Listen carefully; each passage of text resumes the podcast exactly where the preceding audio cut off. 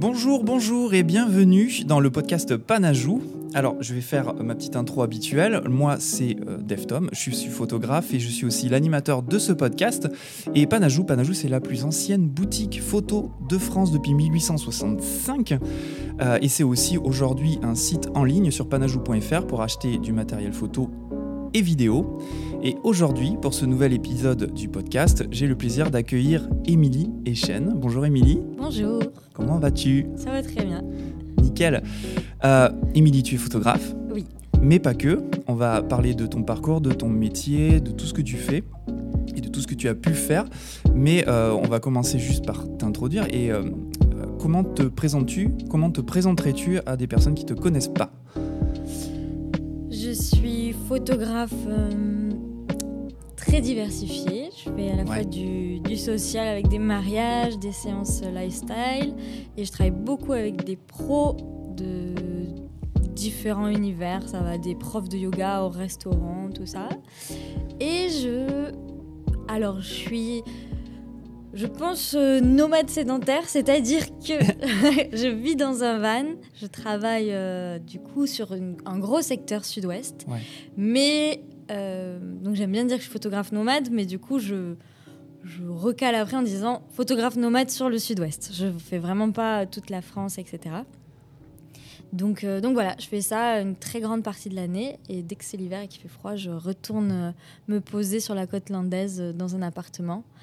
Et On va y revenir justement. Tu un appartement que tu n'as pas toute l'année Non, non, non, que l'hiver, que quand il fait froid. Ok. Parce que c'est vrai que quand on voit ton site, euh, pas, non, pas ton site internet, justement ton compte Instagram, on peut vite se dire, euh, ok, photographe mariage. alors, c'est quand même euh, une grosse partie de ton, de ton travail à l'année, mais en fait, tu fais pas que ça du tout. Ouais, ouais, ouais. sur mon Instagram, tu as l'impression qu'il y a... Moi, j'ai pas l'impression qu'il y ait beaucoup de mariages. En tout cas, là, je me dis, oh là là, j'en ai pas posté depuis longtemps.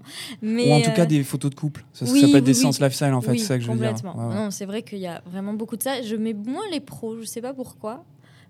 Parce que ça, bah, parce qu'en fait, euh, enfin, Instagram est très monotache. En fait, il faut que tu gardes une certaine cohérence. Et je pense que si tu montrais des pubs de. Complètement, oui.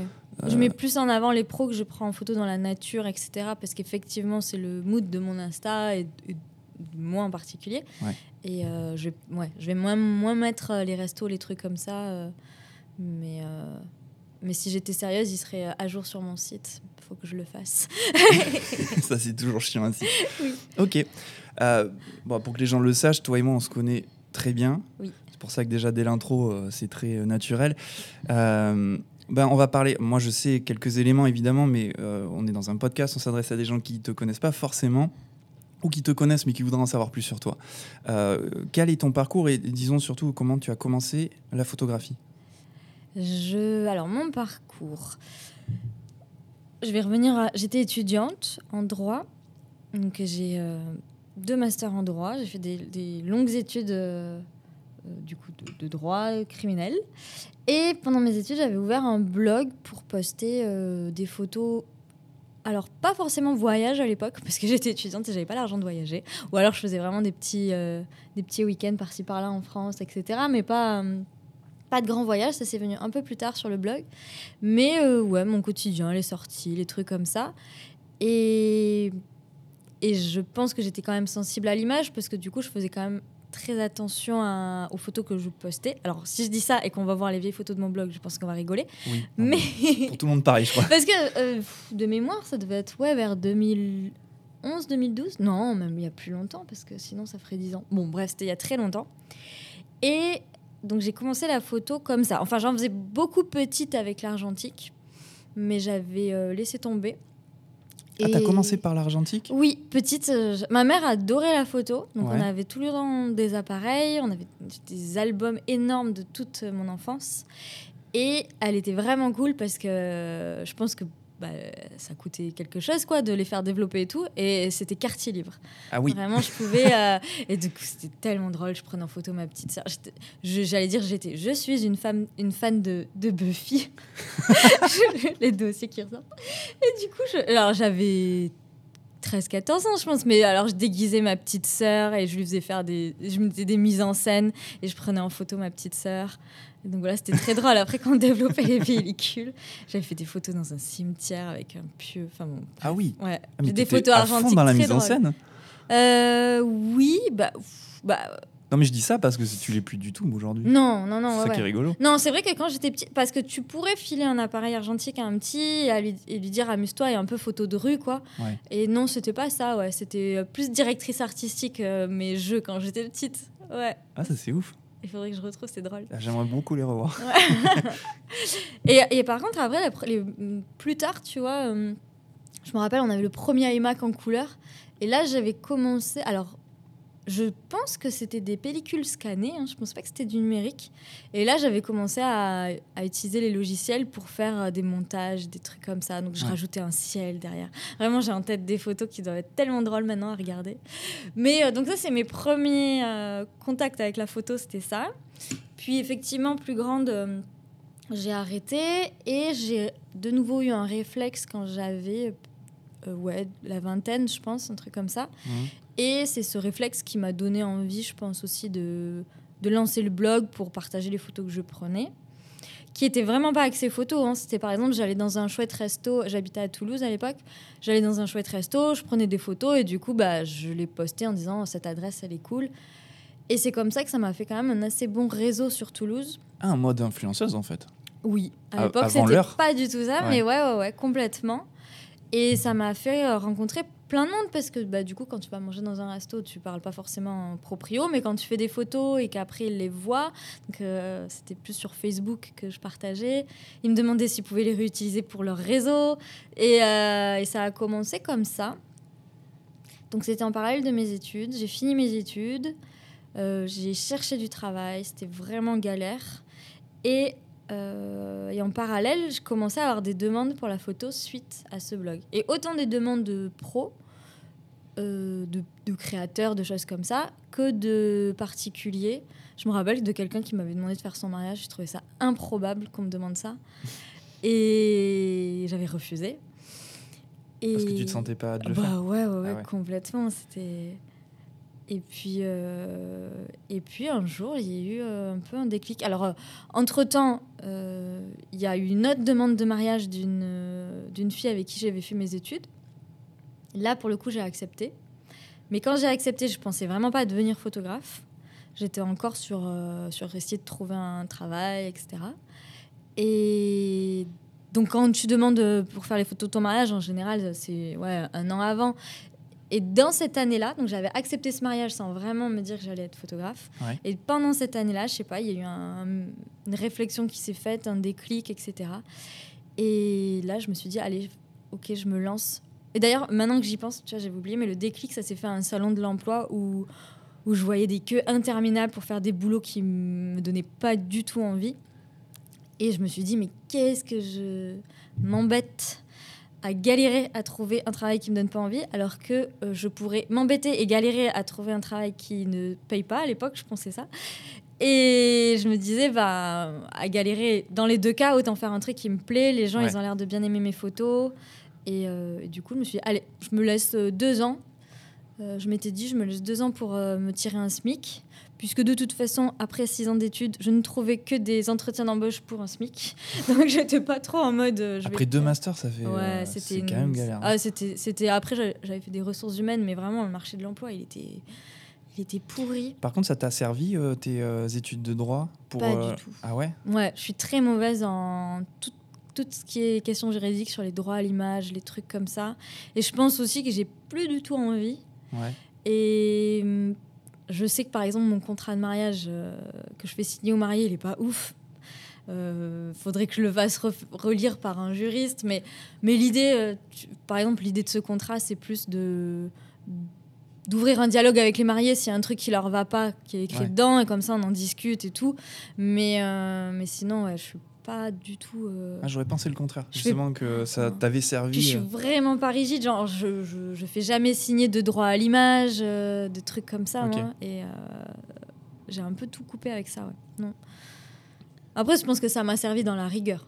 Pas, du coup, pas le droit, Mais les six ans d'études à la fac où tu dois vraiment être organisé et tout, ça, en étant entrepreneur, c'est vraiment hyper utile. Je suis très carré dans ma compta, dans tout. Donc, donc je suis contente quand même d'avoir vécu cette vie avant d'être photographe. Peut-être que j'aurais pas réussi à m'organiser aussi bien, parce que je pense que c'est une de mes forces, dans le sens où bah, si on est bien organisé, on peut vraiment travailler et être rentable euh, et se consacrer à, aux photos plus qu'à autre chose. Quoi. Mais ouais. Ouais, ouais. Donc voilà, donc, euh, donc je me suis lancée et ça a vraiment bien marché, de par le blog, je pense, parce que j'avais justement ce, ce réseau qui fait que les gens m'ont vite recommandé et puis c'est parti très vite au bout de quelques mois. Et... C'est à cette époque-là que tu avais euh, donné le nom, parce que j'ai l'impression que tu l'utilises plus aujourd'hui, euh, Remember Happiness Photography. Oui, en fait. Ça, c'était ton nom de, photographe. Oui, bah en fait, ça allait toujours. Mon site, c'est le, c'est ça. C'est toujours ça, ouais. ouais. Et euh, maintenant, un peu avec regret, parce qu'à l'époque, quand j'ai lancé ma boîte, du coup, j'avais hésité à garder mon nom juste. Et le problème, c'est que j'ai un nom chaîne c'est vraiment très courant. Il y en a vraiment énormément. Je sais que tous mes boulots d'été que je faisais, où j'avais des, des, bases de données clients, mais il y avait des milliers des chaînes. Ah ouais, d'accord. Et euh, je vais, quand je vais louer une voiture, on me dit Ah, mais vous l'avez déjà loué, il y en a 15. C'est ouais, improbable. Ouais. Et euh, T'es la seule que je connaisse. je pense que c'est plus euh, du côté de l'Ariège. Et comme j'étais à ah Toulouse, hmm. il y en avait vraiment beaucoup. Et je me suis dit Ah, pour le référencement, ça va être galère. Et donc, j'avais cherché un nom. Et alors, pour la petite histoire, ça avait un, un rapport avec mon blog, puisque Remember Happiness, en soi, ça ne veut pas trop dire grand-chose, mais mon blog, c'est toujours, parce qu'il existe toujours, A Way of Travel, et c'était la citation Remember Happiness is a way of travel. Ah oui, d'accord. Voilà. Et donc j'avais fait ça, mais maintenant avec regret, parce qu'effectivement, mon Instagram, il a toujours été euh, Emilie Chen. Maintenant, c'est lui qui marche le mieux. Et, euh, et je honnêtement, quand je me suis lancée, j'y croyais pas. Et je pensais pas que ça allait marcher. et, et, euh, je, euh, et je pensais pas que ça allait marcher aussi bien. Parce que maintenant, je me dis, oui, euh, vu comment ça marche, je pense qu'on me trouverait. Enfin, d'ailleurs, on me trouve facilement, je pense, en tapant Emilie Chen je, pense que ah, c'est moi pas qu'il y a plein de photographes qui s'appellent Émilie Chen parce qu'il y a toujours le prénom attaché au nom. Donc euh, tu, ouais, mais si, si, il y a quand même beaucoup d'Émilie. Mais bah, peut-être pas des photographes, hein, c'est sûr. mais tu vois, oui, mais il y aurait.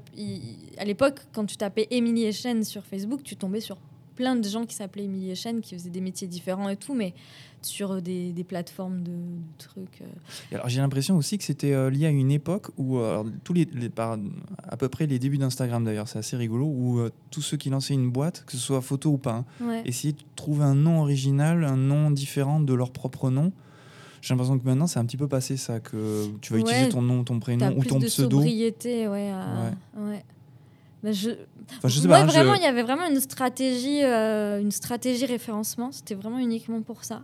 Référencement euh, internet et après aussi pour que les gens ils se rappellent mieux. Mais mais c'était même pas ça parce que se rappeler d'un nom anglais j'avais conscience que ça allait être compliqué pour plein de gens qu'ils allaient mal l'écrire et tout. Effectivement mais, ouais. mais mais à refaire euh, je garderai mon nom juste. Emily Chen. Ouais ouais. Ouais, tu vas pas faire la transition petit à petit? Des fois j'y pense, mais ça voudrait dire euh, ouais changer l'URL de mon site. En fait, tu peux prendre les deux, tu peux prendre les deux noms de domaine pendant 5 ans, par exemple, et l'autre n'est que juste une redirection, en fait. Ouais, faire la transition. J'y pense, hein, franchement. Euh, mais du coup, refaire le logo, etc. T'es pas obligé d'avoir un logo, mais bon. T'es obligé d'avoir un logo, franchement. Moi, j'aime bien la partie com et du coup, un, branding et tout, mais ouais. euh, bah, justement, on va parler un peu de mariage. Euh, ça représente une grosse part d'activité à l'année pour toi. Euh, qu'est-ce que tu proposes comme prestation et euh, où est-ce que tu es disponible? Justement, t'en parlais un tout petit peu en introduction. Euh, où est-ce que tu privilégies le sud-ouest? Je pense que tu as déjà donné à peu près la réponse. Mais en tout cas, qu'est-ce que tu proposes comme prestation? Bah, J'accompagne euh, du coup les mariés sur la journée. C'est ça ta question hein? Oui, c'est ça. du coup, moi, je, je propose des, des, forfaits qui commencent tout le temps au préparatif. C'est vraiment exceptionnel si je fais pas les préparatifs parce que pour moi, c'est un moment essentiel du mariage, à la fois à avoir en photo parce qu'on est avec nos plus proches. Et je trouve qu'il y a vraiment une chouette ambiance. Et c'est là que ça, ça commence, quoi. On s'échauffe. C'est plus intime. Ouais, ouais, c'est ça. Après, la journée, elle part à toute vitesse. Et il y a ce mm. petit moment de plénitude au début qui est dommage de rater. Et égoïstement pour moi, parce que ça me permet quand même de rencontrer euh, les témoins, les parents souvent qui sont dans le coin, en tout cas des personnes proches. Quel égoïsme. Et, et non, mais c'est vrai que pour moi, c'est beaucoup plus facile. Après, dans la journée, j'ai déjà créé un lien avec toutes ces personnes et quand j'ai besoin, je peux aller les voir, ils savent qui je suis. Si j'arrive et que c'est déjà dans le feu de l'action, cérémonie et tout, je suis que la photographe. Alors que si je fais les préparatifs, je suis Émilie et je suis cool et on, me considère comme, euh, euh, comme une invitée, etc. Donc euh, c'est très rare que j'accepte de ne pas faire les préparatifs. Et ensuite, je les accompagne toujours jusqu'au coucher du soleil. Et quand ils le veulent, que ça vaut le coup, parce que je, leur, je les conseille s'il faut le prendre ou pas, parce que des fois, ça vaut pas le coup de prendre la soirée. Je reste aussi pour la soirée. Et ensuite, je leur, euh, je leur rends toutes les photos sur une galerie. Et s'ils veulent, uniquement s'ils veulent, ils commandent l'album. Et euh, je leur envoie quand même des petits tirages parce que j'aime vraiment euh, le côté papier. J'aime qu'ils découvrent leurs photos comme ça. Donc, ils découvrent leurs photos avec des tirages. Ensuite, ils vont voir leur galerie.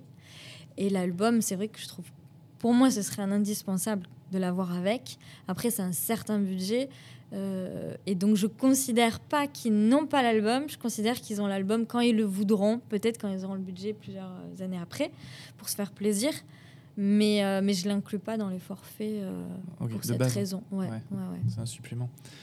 Et euh, tu fais forcément des séances lifestyle avec chaque euh, couple ou c'est euh, Non, c'est très rare au final. Ah oui? Je pense que c'est une question géographique parce que donc moi je donc je suis région sud-ouest. Alors ça m'arrive de temps en temps d'aller plus loin quand vraiment genre coup de cœur pour les mariés ou coup de cœur pour un endroit que j'ai vraiment envie de voir, etc. Mais sinon je reste là. Mais par contre mes mariés ils habitent rarement dans le coin. Ils habitent plus, ouais, Paris, beaucoup à l'étranger des fois. Donc euh, c'est trop compliqué de prévoir une séance avant. Et, euh, et je sais que beaucoup de photographes l'incluent. Et le, alors, le, dis pas que c'est indispensable, mais que c'est utile en tout cas. Moi, je trouve ça cool parce que si je les rencontre avant, c'est encore mieux. Maintenant, si je la fais pas, ça me manque vraiment pas le jour du mariage. Ouais, je vois. Mais par contre, justement, euh, toi personnellement, tu préfères euh, faire des photos de mariage ou des photos de lifestyle? Dans le, dans le sens du rendu hein Ouais, ouais. J'ai vraiment.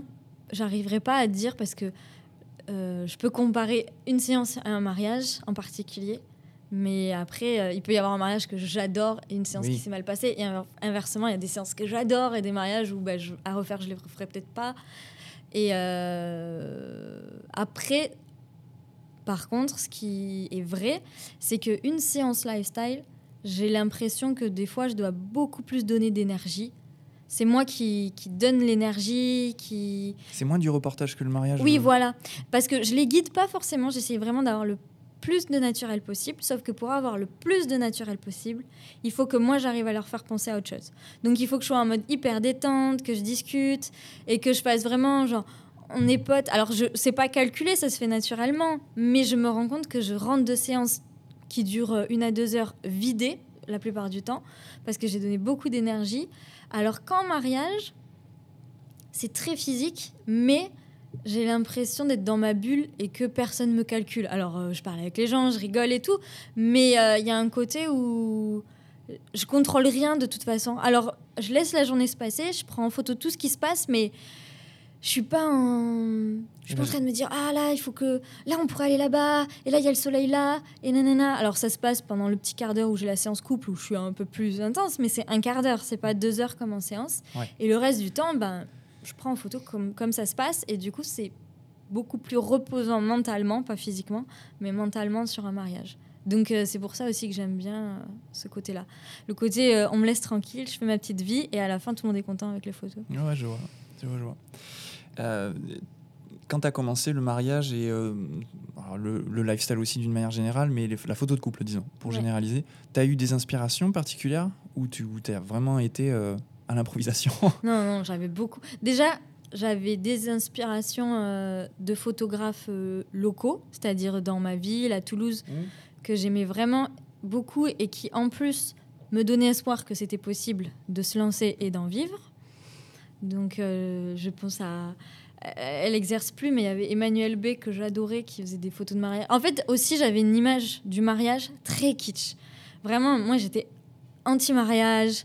J'avais pas du tout envie de me marier. Je, voyais des trucs, euh, j'imaginais la robe meringue et tout. Donc euh, vraiment, si on m'avait dit que tu vas faire des photos de mariage, je disais non, c'est pas possible.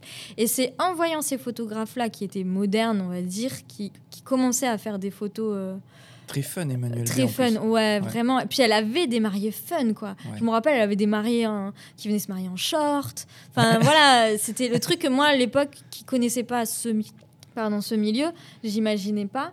Je voyais le truc hyper tradit. Donc déjà, je me suis dit, c'est possible d'en vivre. Il y a des mariés cool, donc euh, ça, ça me plairait trop.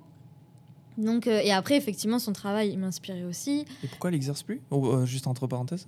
Et je sais pas. Je Parce qu'elle n'avait pas l'âge de la retraite quand non, même. Non, non, elle est, maintenant elle est partie, je crois, dans la com et le graphisme ou un truc comme ça. Plus peut-être qu'elle avait fait aussi le tour. Ça faisait longtemps. Moi, je crois que déjà quand, quand j'ai débuté, du coup, la première année, je l'avais contactée. Je crois que j'avais fait un mariage avec elle. Et ça faisait déjà un moment qu'elle en faisait, donc peut-être aussi le, la lassitude, hein, je ne sais pas du tout. Donc il y avait ça, et après, bah, beaucoup de photographes américains aussi. Euh, et encore maintenant, l'inspiration, elle vient quand même plus de ce côté-là. J'ai l'impression que quoi qu'il arrive, quoi qu'on fasse, vraiment, les Américains sont avant-gardistes. Ouais. Mais alors pas que sur le mariage d'ailleurs, hein, mais sur l'image en général. Hein. Ouais. C'est euh, frustrant, non? C'est. Oh, bah moi je trouve ça hyper pratique parce que que ce soit effectivement pour l'inspiration mariage en elle-même, mais aussi sur l'industrie, c'est-à-dire euh, qu'est-ce qui marche maintenant, quel réseau social marche. Je trouve que du coup, on a toujours un petit peu, si on regarde de l'autre côté, ben on se dit, ok, faut que je fasse gaffe parce que potentiellement dans deux ans ça va faire comme eux et euh, du coup faut que je mise tous plus sur Pinterest que sur Insta. Enfin, ça aide aussi à prévoir son marché. Voir les tendances et tout ça. Oui, par exemple, là, je me dis, aux États-Unis, c'est complètement la mode des élopements pas en France. Alors c'est peut-être que ça n'arrivera pas, mais en tout cas, ce serait fort probable, probable que dans 2-3 ans, bah, nous, ce soit arrivé chez nous et que du coup, bah, là, ce soit plus les élopements qui marchent. Euh, plus que les gros mariages, etc. C'est quand même pratique d'avoir une vision. Ouais, euh. non, je vois complètement. Stratégiquement, c'est pratique. Par contre, moi, moi personnellement, même, je fais pas de, de, mariage du tout, mais je vois le côté frustrant parce que ça veut dire quoi? On n'est pas des manches à balai, tu vois, en France. On sait faire des images et on, ça veut dire qu'on n'est pas, euh, on sait pas être original? Mais je sais pas, parce que. Après, c'est toujours pareil. Les États-Unis, c'est tellement un grand pays qu'il y a beaucoup plus de talent. Enfin, je veux dire. Euh, Au mètre carré Oui, bah non, mais c'est vrai. Tu, tu... Enfin, c'est statistique, quoi. Je pense que tu as beaucoup plus de très, très bons photographes sur un aussi grand pays, qui a des paysages aussi grandioses et qui. Et aussi euh, diversifiés. Voilà. Et avancer aussi dans la technologie, peut-être aussi. Enfin. Euh, alors je dis des choses, j'en sais rien, je sais pas. Mais je me dis... ouais, Non, mais tu vois, financièrement, peut-être que la photo, elle est aussi beaucoup plus accessible là-bas. Tu vois, je sais pas, peut-être que. Et après, il y a un truc, je pense, euh, genre, tout, je te rejoins sur tout ce que tu as dit, et je pense qu'il y a un truc culturel, euh, ils sont beaucoup plus attachés à, l'image. Et ça, c'est fou. Complètement. Moi, je suis très frustré du, pays de la France, qui, qui euh, c'est un, un, délire. Hein. Ouais, ouais, tu vois les films, enfin, maintenant, ça va un petit peu mieux, mais si on parle de l'industrie du cinéma, c'est incomparable niveau euh, photographie, niveau image en tout cas, maintenant ça va mieux. Mais si tu compares la, photographie des films français et américains. Euh, Alors là, je, là, je me désolidarise de ce que tu dis parce que en France, justement, on est à l'avant-garde euh, au cinéma. C'est juste qu'en termes de communication, ah, il y a beaucoup moins de moyens, on est beaucoup moins présent que les Américains. Les Américains, ils arrivent avec leur blockbuster, ils bam, c'est ça et pas autre chose. Mais, du coup, mais en France, on est très très bon au cinéma. Ça rejoint peut-être du coup ce qu'on disait, qu'il y a peut-être d'aussi grands talents en France, mais que niveau com, bah, ils ressortent moins que les photographes américains. Et, beaucoup, et moi, je vois beaucoup d'Européens. je parle de la photographie. Hein. je vois beaucoup d'Européens et donc des Français. Euh, il y a deux migrations. Il y a une première migration à Paris et après une immigration euh, dans un autre pays, ah souvent les États-Unis. Eh et vrai. Moi, ça, ça me rend fou. Hein.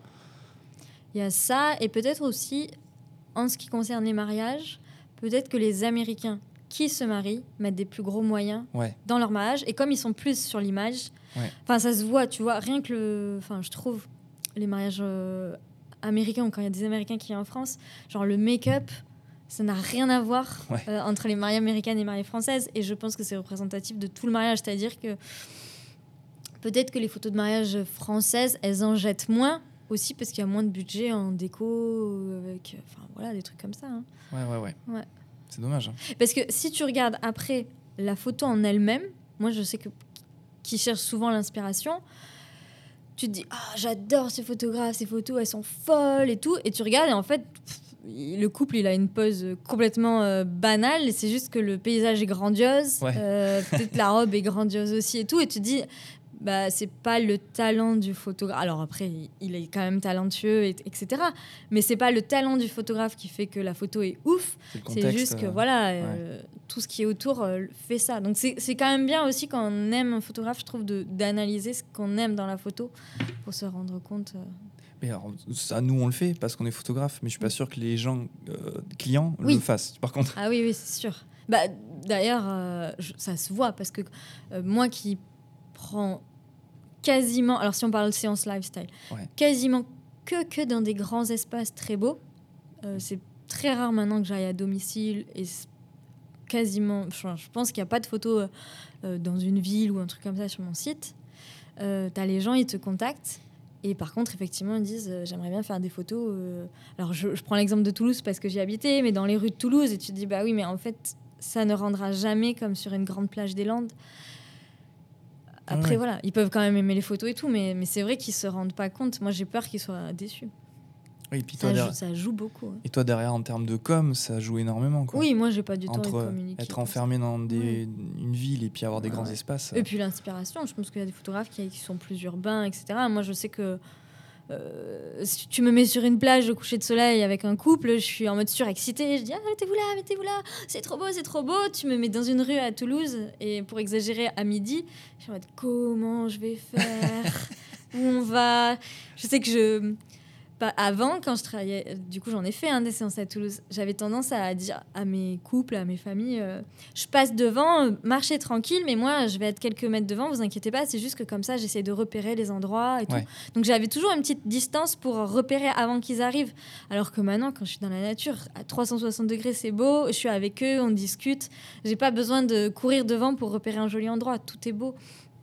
Donc, ça change quand même bien la façon de travailler. Ouais, ouais, complètement. Euh, et d'ailleurs, comment tu travailles en post-traitement? Tu retouches beaucoup tes, euh, tes photos?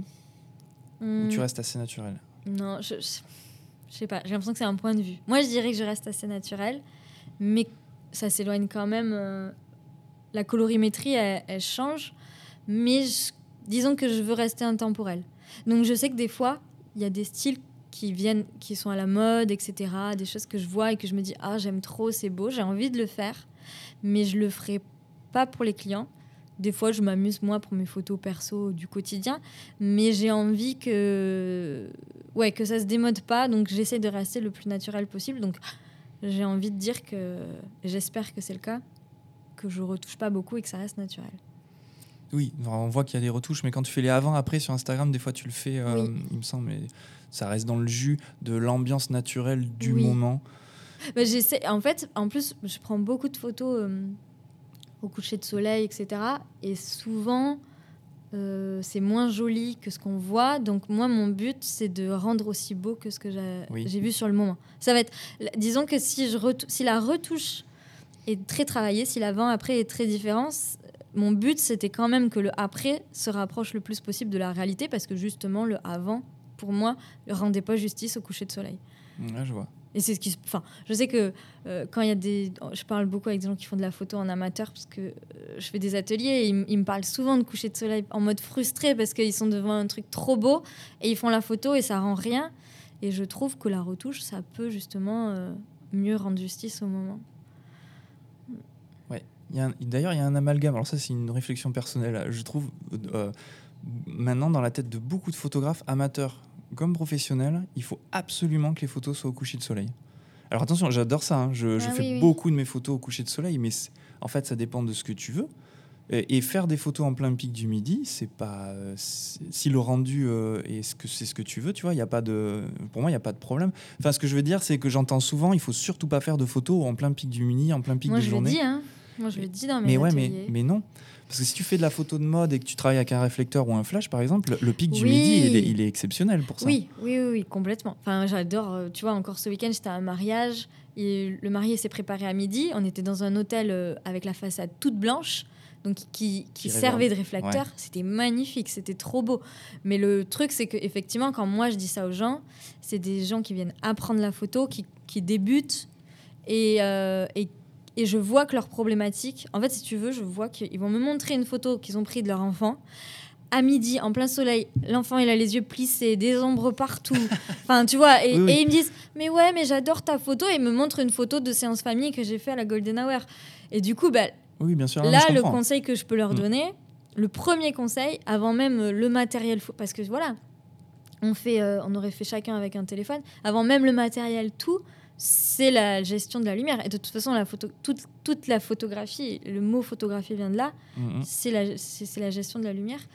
Donc, dans, euh, dans tous ces styles, dans tous les. Enfin, tu vois, la lumière, c'est pas que le coucher du soleil. Mais, Mais je comprends ce que tu veux. Pas, pour des gens qui débutent, la lumière est plus douce ou elle est plus facilement contrôlable la, mise en beauté est plus facile. Euh, non, mais je comprends. Et en reportage, par exemple, tu vois, en mariage, où je contrôle pas la, lumière, euh, quand j'ai des séances, enfin des séances, n'importe quoi, quand j'ai des photos à faire en début de journée, enfin vers euh, le midi, quoi.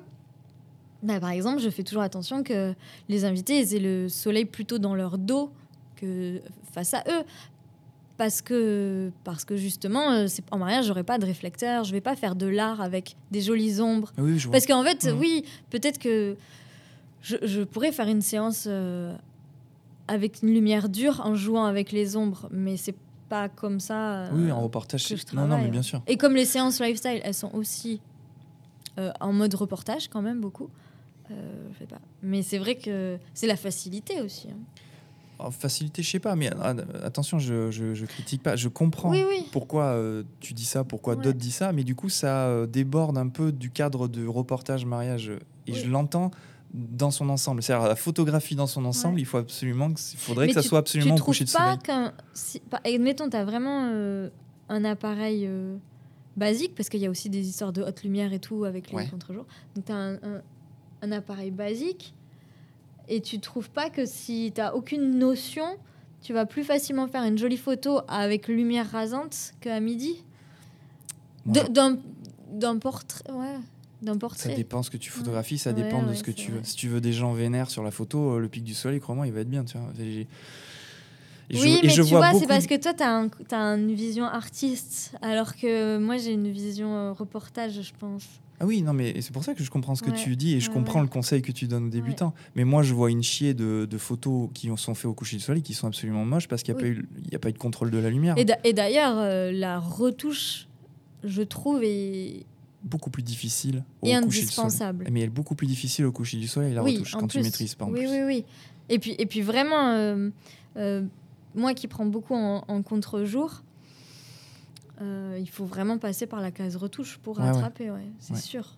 Et, et, encore une fois, c'est pas pour dénaturer la photo dans le sens où le cerveau, lui, quand on est en contre-jour, quand tu regardes quelqu'un en contre-jour, il corrige. Donc c'est pour faire ce que fait ton cerveau normalement quand tu regardes. Euh, on a encore des yeux bien plus performants. que les appareils photo, clairement.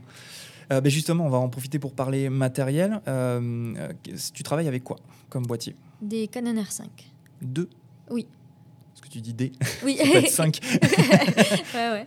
Euh, non, non, ouais. deux Canon R5. Deux Canon R5. Pourquoi euh, deux appareils? Euh, En mariage, toujours deux appareils pour vraiment assurer le coup s'il y en a un qui a un problème. Et du coup, j'ai pris cette habitude-là d'avoir les deux. Je, vraiment, je pense honnêtement que si je travaillais qu'avec un, je, serais déformée. Je, je pense que j'aurais une épaule qui tombe parce que vraiment, je, fais énormément de photos depuis longtemps maintenant et c'est quand même assez lourd. Et, ou alors, il faudrait que je change régulièrement d'épaule. Mais je pense que niveau euh, physique, c'est quand même bien d'avoir un équilibre. Et euh, il est pas d'ailleurs il est pas enfin question bête mais il est pas plus léger le R5 que le parce que tu avais le 5 pas, pas lequel avant euh, j'avais Mark, 3 et Mark 4 ouais et le fait que j'ai pas acheté des nouveaux objectifs, donc j'ai la bague d'adaptation dessus. Ah oui. Et ça rajoute quand même du poids. Je sais pas si les objectifs en monture RF sont plus légers. Euh, pas, je sais pas. Je sais qu'il y a un 24-70 qui, avait, qui a l'air ouf, qui ouvre à deux, je crois, et qui est d'une lourdeur euh, impressionnante. Donc, euh, genre, je, me fait de l'œil, mais en fait, je me dis c'est impossible. Je, je, souffre déjà tellement des articulations euh, des doigts de mes mains que je pense que. Ok. J'ai euh, Stéphanie dans le coin qui me dit qu'a priori euh, les, les... 28,70. Ah, 28,70. Mais, a priori, c'est pas le même poids, c'est kiff kiff. Non, il est très très, c'est ça, Ah, très lourd mais fantastique. Oui, c'est ça. Il donne vraiment très envie, mais je me dis que je vais, je vais me bousiller les, Ouais. les mains si j'utilise ça euh, en mariage ou en reportage. Et puis, euh, moi, je suis très focale fixe. Du coup, on peut Oui, continuer je- ta question. C'était la, la suite de ma Les- question. Les deux appareils, c'est aussi parce que vraiment, je travaille qu'en focale fixe et c'est quand même hyper pratique de, de du coup d'avoir deux, deux focales différentes. Alors moi, j'appelle pas ça pratique, mais je oui. vraiment pas, mais je comprends. Et euh, bah ouais, comme ça, je change vraiment quasiment jamais. Et, euh, et en voyage, moi, c'est vrai que j'ai tendance à prendre le 24-70 de 8. Donc vraiment en perso, pas, jamais en pro, je, je l'utilise vraiment jamais, jamais. Je l'ai toujours dans mon sac en secours parce que c'est trop bien. Genre s'il y a un de mes, une de mes focales fixes qui casse, Oui. j'ai toute la plage sur le 24-70. Donc je l'ai en secours et en voyage, il est pratique. Et c'est vrai que je m'étais dit, quand Canon a sorti l'autre, là, je me suis dit, Oh, waouh! Mhm. Et après, j'ai vu le poids et je me suis dit, ah oui, non, jamais tu prends ça en voyage. Ouais, je vois. Euh, du coup, tes deux focales fixes, c'est quoi? Euh, 35 et 50. Ah oui, d'accord. Et j'ai le 85 aussi. Dans ton Euh, sac Ouais, que j'utilisais avant beaucoup en cérémonie euh, et ou pendant le cocktail pour faire les portraits. Et maintenant, avec les R5, il y a le il crop euh, Hmm. dans le format là, et ça fait un peu un équivalent. Et, et donc, j'ai tendance à beaucoup moins sortir le 85, qui est complètement fou. Il a un piqué euh, trop beau. Enfin, vraiment, il est, je l'adore cet objectif. Mais il y a ce côté-là où on a envie d'être euh, euh, réactif. Et euh, donc l'avantage de, pouvoir passer euh, 50 euh, avec le crop, qui je sais pas quel équivalent c'est, mais bon, c'est plutôt pas mal. Je m'y suis bien habituée à ça et j'ai tendance à moins sortir le 85 par peut-être flemme aussi. euh. Ok. Mais en tout cas, les trois focales fixes que j'utilise en mariage, c'est 35, 50, 85. Et en séance, que 35, 50. Et en reportage avec les pros, ça va être la plupart du temps 50 et de temps en temps 35. Ok. Ouais. Tu dois réfléchir à deux fois en plein reportage pour changer d'optique, non? Parce que je. Ah non, en mariage Oui, par exemple. Non, non, non. Non, ça, euh, en vrai, ça dépend plus de. Non, j'ai pas- j'ai vraiment pas l'impression de réfléchir. En plus, ils sont tout le temps. Le, le- mon 50 est tout le temps à droite, mon 35 tout le temps à gauche. Du coup, j'ai vraiment l'impression que mon cerveau. Ah non, il... c'est pas ça que Ah je non. disais. C'était oui, de changer d'appareil, ça c'est, mais de changer d'optique sur l'appareil. Si par exemple tu veux changer ton 50 contre le 85, Ah oui, ah, mais c'est pour ça que je le- je- j'ai tendance à beaucoup moins le faire et que Ouais. ça m'arrange bien le crop. Parce que ben, c'est c'est pas à réfléchir, mais c'est plus la peur. Tu vois, je me, je- mais en plus, c'est ce qui se passe à chaque fois. Tu peux être sûr que si je me dis, allez, je mets mon 85 pour faire des jolis portraits, t'as 15 personnes qui arrivent et qui disent, tu peux faire une photo de groupe, s'il te plaît? Ouais, oui. Et, euh, et j'ai toujours mal au cœur en changeant l'objectif, en me disant, euh, ah, je, je l'abîme, enfin, il faut que je le fasse le moins possible. Putain, en reportage, tu peux pas attention. euh. Donc, ouais. ok, ok. Tu fais toujours de l'argentique? Non, non. Quelle tristesse. Oui, je sais. Alors en plus, tu as commencé avec l'argentique, c'est fou. Oui, c'est vrai. Mais, euh, mais j'ai commencé avec l'argentique parce qu'il n'y avait que ça. je suis pas sûre que je m'y serais mise s'il y avait eu le numérique. Il n'y avait pas le Et- numérique à l'époque où tu faisais. euh, Non. Parce que t'es pas si vieille que ça quand Ah même. ouais, 36 Ouais, Donc ouais. admettons si je faisais... Ah, mais si, mais oui, oui. Mais Bah carrément. Ah, Parce que j'étais petite, hein, vraiment. euh, Et oui, non, mais c'est vrai, moi aussi, quand j'étais petit, il n'y avait pas de je numérique. pense que j'ai commencé quand j'avais une dizaine d'années, même euh, plus petite. Et ouais. Et ouais. Ouais. Oh là. Donc, euh, Et un mariage à l'argentique? Oh, jamais, jamais. J'admire Ah tellement les photographes actuels qui le font. Ouais. Et, euh, et surtout que je. Alors, je vais dire un truc, mais c'est pas forcément vrai, mais c'est l'image simplifiée que j'en ai. Mais euh, je pardonne beaucoup aux, vieux photographes leurs photos kitsch. La, photo euh, classique euh, avec les mariés à côté de l'arbre et tout. Parce que je me dis, effectivement, tu avais ce côté-là. ne bougez pas. pour faire la photo, quoi. Tu figeais les gens, alors que maintenant, tu peux te permettre de les faire tourner. Et c'est trop bien parce que dans ta rafale, t'en as une trop belle avec du mouvement et tout. Et j'ai l'impression que les photographes de maintenant qui font de l'argentique sur les mariages, ils arrivent à avoir ce côté euh, quand même mouvement, reportage et tout. Et donc, je, je les trouve vraiment très forts. Il y a un, un côté euh, euh, très fort et après aussi un côté stress. Je les admire de pas être. Enfin, ils doivent être stressés, mais c'est. Je pense qu'il faut avoir un assistant là Oui, pour changer la, hein. la péloche entre temps. Parce que Complètement. sinon, Et, et puis avoir un certain budget, parce que je pense qu'il faut quand même en. Il a- comme nous, il doit y avoir des ratés, c'est pas possible. Enfin, tu vois. euh, Oui, mais du coup, tu le répercutes sur le prix. Et oui, oui, c'est ça. Sur- je pense ouais, que ça ouais, doit je pense. coûter vraiment très, euh, très cher. Je sais que, bon, après, c'est particulier. C'est Greg Finn qui, qui fait ça. Il a une clientèle vraiment haut de gamme il fait vraiment de très très belles photos. Mais je crois qu'il fait des mariages à 30 000 euros. Enfin bon, je veux pas dire de bêtises, il faudrait vérifier, je, je, sais pas. Mais je sais que c'est vraiment très cher et je pense que ça se justifie parce qu'il doit aussi avoir beaucoup de, de, de péloges qui passent, des assistants ou un assistant qui l'aide. Mais ça reste quand même une source de stress. Après, vu qu'une pellicule, de toute façon, tu fais pas 2000 photos, s'il y a une pellicule qui foire, à la limite, c'est moins grave que si ta carte SD, elle se crache. Quoi. Donc, euh, à voir. si tu as toutes les pellicules qui foirent. Oui, par contre, voilà. c'est comme une carte SD qui foire après. finalement, c'est ouais. Enfin, pareil. Ouais.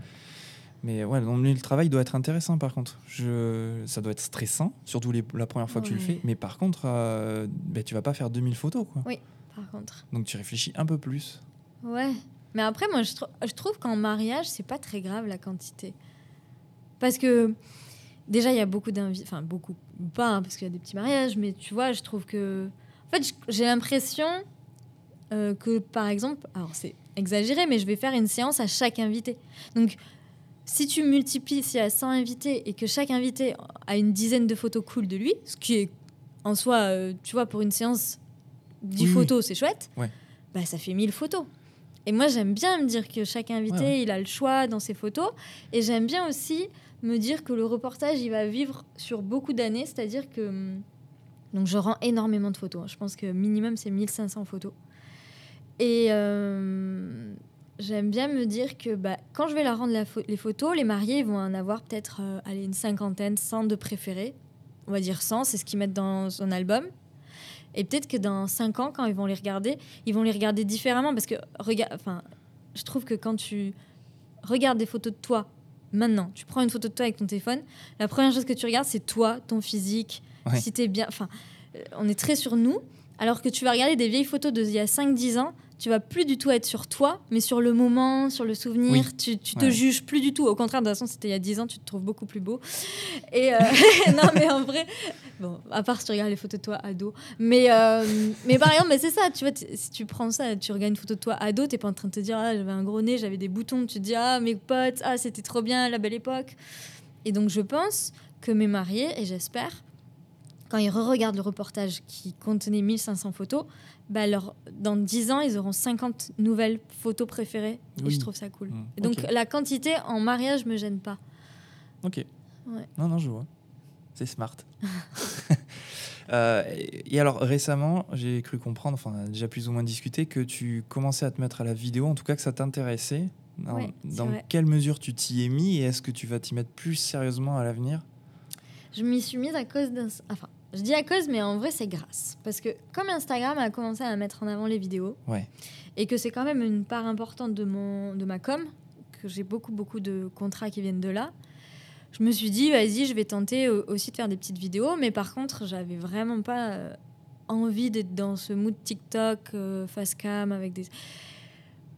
Et. Hum, alors, spoiler, ça ne marche. Il faut faire ça si vous voulez que ça marche, parce que si on fait des belles vidéos montées avec un appareil photo, c'est pas, pas ça avec Instagram. Ah ouais, ça ne marche pas. Je me casse la gueule moi à chaque fois. Totalement. Donc j'ai fait ça dans le but de pas me faire oublier d'Instagram, mais Instagram continue à m'oublier quand même parce que je fais pas des mini vidéos rigolotes. Je compatis. Voilà, donc euh, bon c'est pas grave, mais en tout cas, euh, quand j'avais encore espoir que j'ai commencé à le faire, bah du coup je voulais faire des jolies vidéos. Donc je pense, je sais pas, j'ai peut-être dû commencer en faisant des vidéos un petit peu backstage de, de trucs que je faisais. Bon, je sais pas. Et ça m'a bien plu. Je, je, pense que ça a renouvelé un peu l'envie. Après, j'ai toujours cette envie d'apprendre, même en photo. Je sais que je. Vraiment, je pense qu'il se passe pas une année sans que je fasse des formations, des choses comme ça. Mais là, j'ai vraiment accroché. Et du coup, moi qui voulais en faire que pour moi, perso, ma com, ça me donne maintenant envie d'en faire aussi pour les autres. Je sais que quand je vais faire euh, plus pour les pros, mais je vais faire un reportage photo et je me dis, ah, j'aurais bien aimé faire un petit euh, film après, à la fin. Donc, euh, donc là, je laisse venir tout seul parce que de toute façon, j'ai pas trop le temps. Mais je pense que petit à petit, c'est un truc que j'aimerais bien rajouter. Ouais. Ça pourrait remplacer la photo un jour? Non, remplacer. Voilà, tu me mets le doute. ah, tu vois, tu parce que tu vois, non, mais parce que je réfléchis. Euh, par exemple, la photo a commencé parce que je prenais mon, mon quotidien en photo. Et, euh, et du coup, après, j'aimais ça et les gens l'ont vu et avaient envie, on va dire, d'avoir les mêmes photos de leur quotidien prises par moi. Et là, c'est vrai que j'ai l'impression qu'au quotidien, je fais tellement plus de vidéos pour moi que de photos. Donc s'il faut, peut-être. Ouais. Et je pense qu'il y a un truc qui, euh, qui fait qu'une photographe comme toi, par exemple, s'essaye à la vidéo et voir se met complètement à la vidéo, c'est l'hybridation des appareils. Ah oui, ah non, mais ça, c'est. Ah oui, par contre, ça, c'est clair que. Remets-toi il y a 10 ans ou 15 ans, tu n'aurais peut-être pas fait le, le, test comme ça. Mais même entre le Mark IV et le R5, en fait. Je ah bah pense que c'est ça a été effectivement. Euh, tu vois, c'est bien que tu le remarques parce que. Parce que moi, j'avais pas pensé, mais c'est évident. Le R5 donne tellement envie de faire de la vidéo. C'est d'un switch de bouton, tu passes de photo vidéo. Et il y a un truc aussi qui se passe, enfin qui s'est passé, c'est qu'avec le Mark IV, je faisais que à la visée à l'œil. Avec, alors qu'avec le R5, je fais énormément à l'écran. Ah oui? D'accord. Ouais, je sais pas pourquoi, j'ai pas analysé. Mais le fait, du coup, de voir à l'écran, quand tu es en train de chercher pour ta vidéo, bah, tu as, trop envie d'enregistrer les, les, 30 secondes avant parce que c'est trop beau. Et je pense que ça a vraiment énormément joué au, sur le fait que j'ai eu envie d'enregistrer. Mais tu sais qu'on y arrive petit à petit parce que euh, à force que les capteurs se, se, performent et deviennent de plus en plus euh, qualitatifs et grands, on va arriver à des vidéos qui feront exactement la même résolution que les photos. Ouais. Moi, je serais pas étonné de voir dans quelques années voir des, appareils qui prennent les photos euh, en même temps. En même temps. Alors, ça existe, il y a des modes qui existent déjà, mais, mais, du coup, tu n'as pas la même qualité, mais qui te sort des photos RAW en même temps. Ça, ce serait trop bien. Mais je suis sûr que ça arrivera. Parce que là, c'est galère. Hein. Des fois, je le vois, euh, j'essaie de faire les deux en même temps. Même en, même en ayant deux appareils, de switcher euh, le cerveau. avec les deux appareils en bout de main, tu pourrais pas faire les deux. mais ouais. Ok. Euh, je sais plus où j'en suis. Oui, c'est parce que j'ai sauté une rubrique, mais je, enfin, je trouve que c'était plus logique comme ça de parler matériel puis de vidéo. On va maintenant sortir peut-être un tout petit peu du lifestyle et mariage parce que tu fais aussi d'autres choses. En tout cas, tu as fait d'autres choses. Par exemple, la mode. Est-ce que tu fais parfois des shootings mode? Oui. Ça t'est arrivé? Oui. T'en fais toujours pas mal? Enfin, c'est quoi la proportion? Non, j'en fais pas beaucoup, beaucoup. Euh, J'en fais pas beaucoup. Je suis en train de réfléchir en même temps, pardon. mais, euh, mais je continue tous les ans. Enfin, j'en fais, ouais, je pense. Euh, bah, il y a une marque avec qui je travaille tout le temps. Je fais minimum deux shootings parce qu'il y a les collections euh, automne-hiver, été-hiver. Et. Avec qui tu avais fait le, les photos avec Juliette Vicente Oui. C'est Nash, ouais, ouais, la, la, la, la, marque de vêtements toulousaine. Oui. Et après, de temps en temps pour des mais c'est petits créateurs donc c'est vrai que dans ma tête c'est moins euh, moins mode mais en, vrai c'est une modèle bah qui porte Des, créations donc c'est complètement de la mode. Donc euh, si si ouais j'en fais quand même. C'est quelque chose que tu aimes bien? Oui j'aime vraiment beaucoup parce que il y a un travail euh, bah, c'est le seul moment où j'ai je prends en photo quelqu'un qui est professionnel. Ouais. Et c'est très très agréable alors justement, ma question d'après, c'est est-ce que travailler avec des mannequins, c'est pas plus facile, intéressant qu'avec des particuliers? Ah, tellement. C'est après, il faut tomber sur les bonnes mannequins. Je pense qu'il y a des des trucs qui se font avec certaines qui ont voilà, mais euh, mais j'aime vraiment. Je culpabilise même un peu des fois parce que les mannequins sont tellement doués que je me dis ah, j'ai juste appuyé sur un bouton là et c'est elle qui a tout fait quoi. L'endroit le, est beau, la mannequin est alors je dis belle dans le sens euh, belle, mais qui s'est posée et qui dégage quelque chose. Qui a du charisme. Ouais, voilà, et c'est tellement facile. Non, c'est hyper agréable, c'est reposant et euh, bah, on va moins chercher la, la, comment dire, la belle photo. Tu vas pas chercher le naturel en tout cas. Non, alors si, enfin, je vais, je vais le chercher parce que j'aime vraiment ce j'ai envie, par exemple, tu vois, je vais essayer de faire rire la modèle, de lui parler pour la détente. J'ai un peu le même euh, fonctionnement qu'avec mes clients euh, euh, particuliers. Mais, mais disons que avec un client lambda pour une séance famille, si je le fais rigoler, j'ai l'impression qu'il faut que j'arrive à choper le bon moment pour avoir la belle photo quand la personne rigole. Alors qu'il y a des modèles tu les fais éclater de rire et t'as 15 photos magnifiques, euh, elles se mouchent, elles sont belles, quoi. C'est impressionnant. non, mais vraiment, c'est. Il y a, y, a, y, a, y a, des. Alors, je dis des filles parce que c'est très rare que je prenne en photo des hommes, mais il y a des filles, vraiment, c'est dingue. Enfin, tu vois que. Tu comprends pourquoi elles sont modèles. Enfin, et, tu peux les faire recommencer, en fait, aussi. Oui, en plus. C'est ce côté jeu. C'est ça. Moi, j'aime particulièrement les modèles qui sont plus actrices où tu peux vraiment leur faire jouer. Et j'adore travailler avec des vidéastes en même temps parce que du coup, ils ont une façon de diriger la modèle qui est beaucoup plus dans le mouvement et dans, dans ça, dans le naturel. Ils vont lui demander une action. Et je trouve ça beaucoup plus intéressant que de faire une pause. Et toi, et toi en cadrage déporté, tu auras un truc plus, qui semblera naturel euh, Oui, complètement. Ouais. Moment volé. Ouais, voilà, exactement. Ouais, c'est vraiment chouette. Tu vas en faire plus du coup ou c'est euh, tu gardes les mêmes proportions euh Non, je pense que je garde les mêmes proportions. Du coup, une question, elle est, elle, est, elle est, méchante ma question, mais tu préfères le mariage ou le, le la mode? Enfin, les méchantes, c'est pas qu'elle est méchante, mais elle est. Ouais, mais tu sais, c'est bah, la même réponse un peu que tout à l'heure, parce que j'ai fait des shootings où vraiment j'ai pas accroché avec la modèle. C'était galère et tout. là, tu me dis, euh, de, le lendemain, j'ai envie d'aller faire un mariage, d'être euh, pépère et de et d'avoir des gens heureux qui rigolent pour de vrai et tout. Et après, inversement, euh, je fais un mariage où c'est un petit peu dur parce que je sais pas. Bon, en vrai, ça n'arrive pas souvent, mais mais tu as des, des gens qui ont des tu sais, genre, quand tu es au repos, tu as un visage triste. Enfin, moi, je sais que ça peut m'arriver à moi personnellement. Si je souris pas, je, peux avoir l'air triste alors que je suis dans mes pensées. Mm. Et c'est plus difficile de trouver des, de l'émotion et tout avec ça.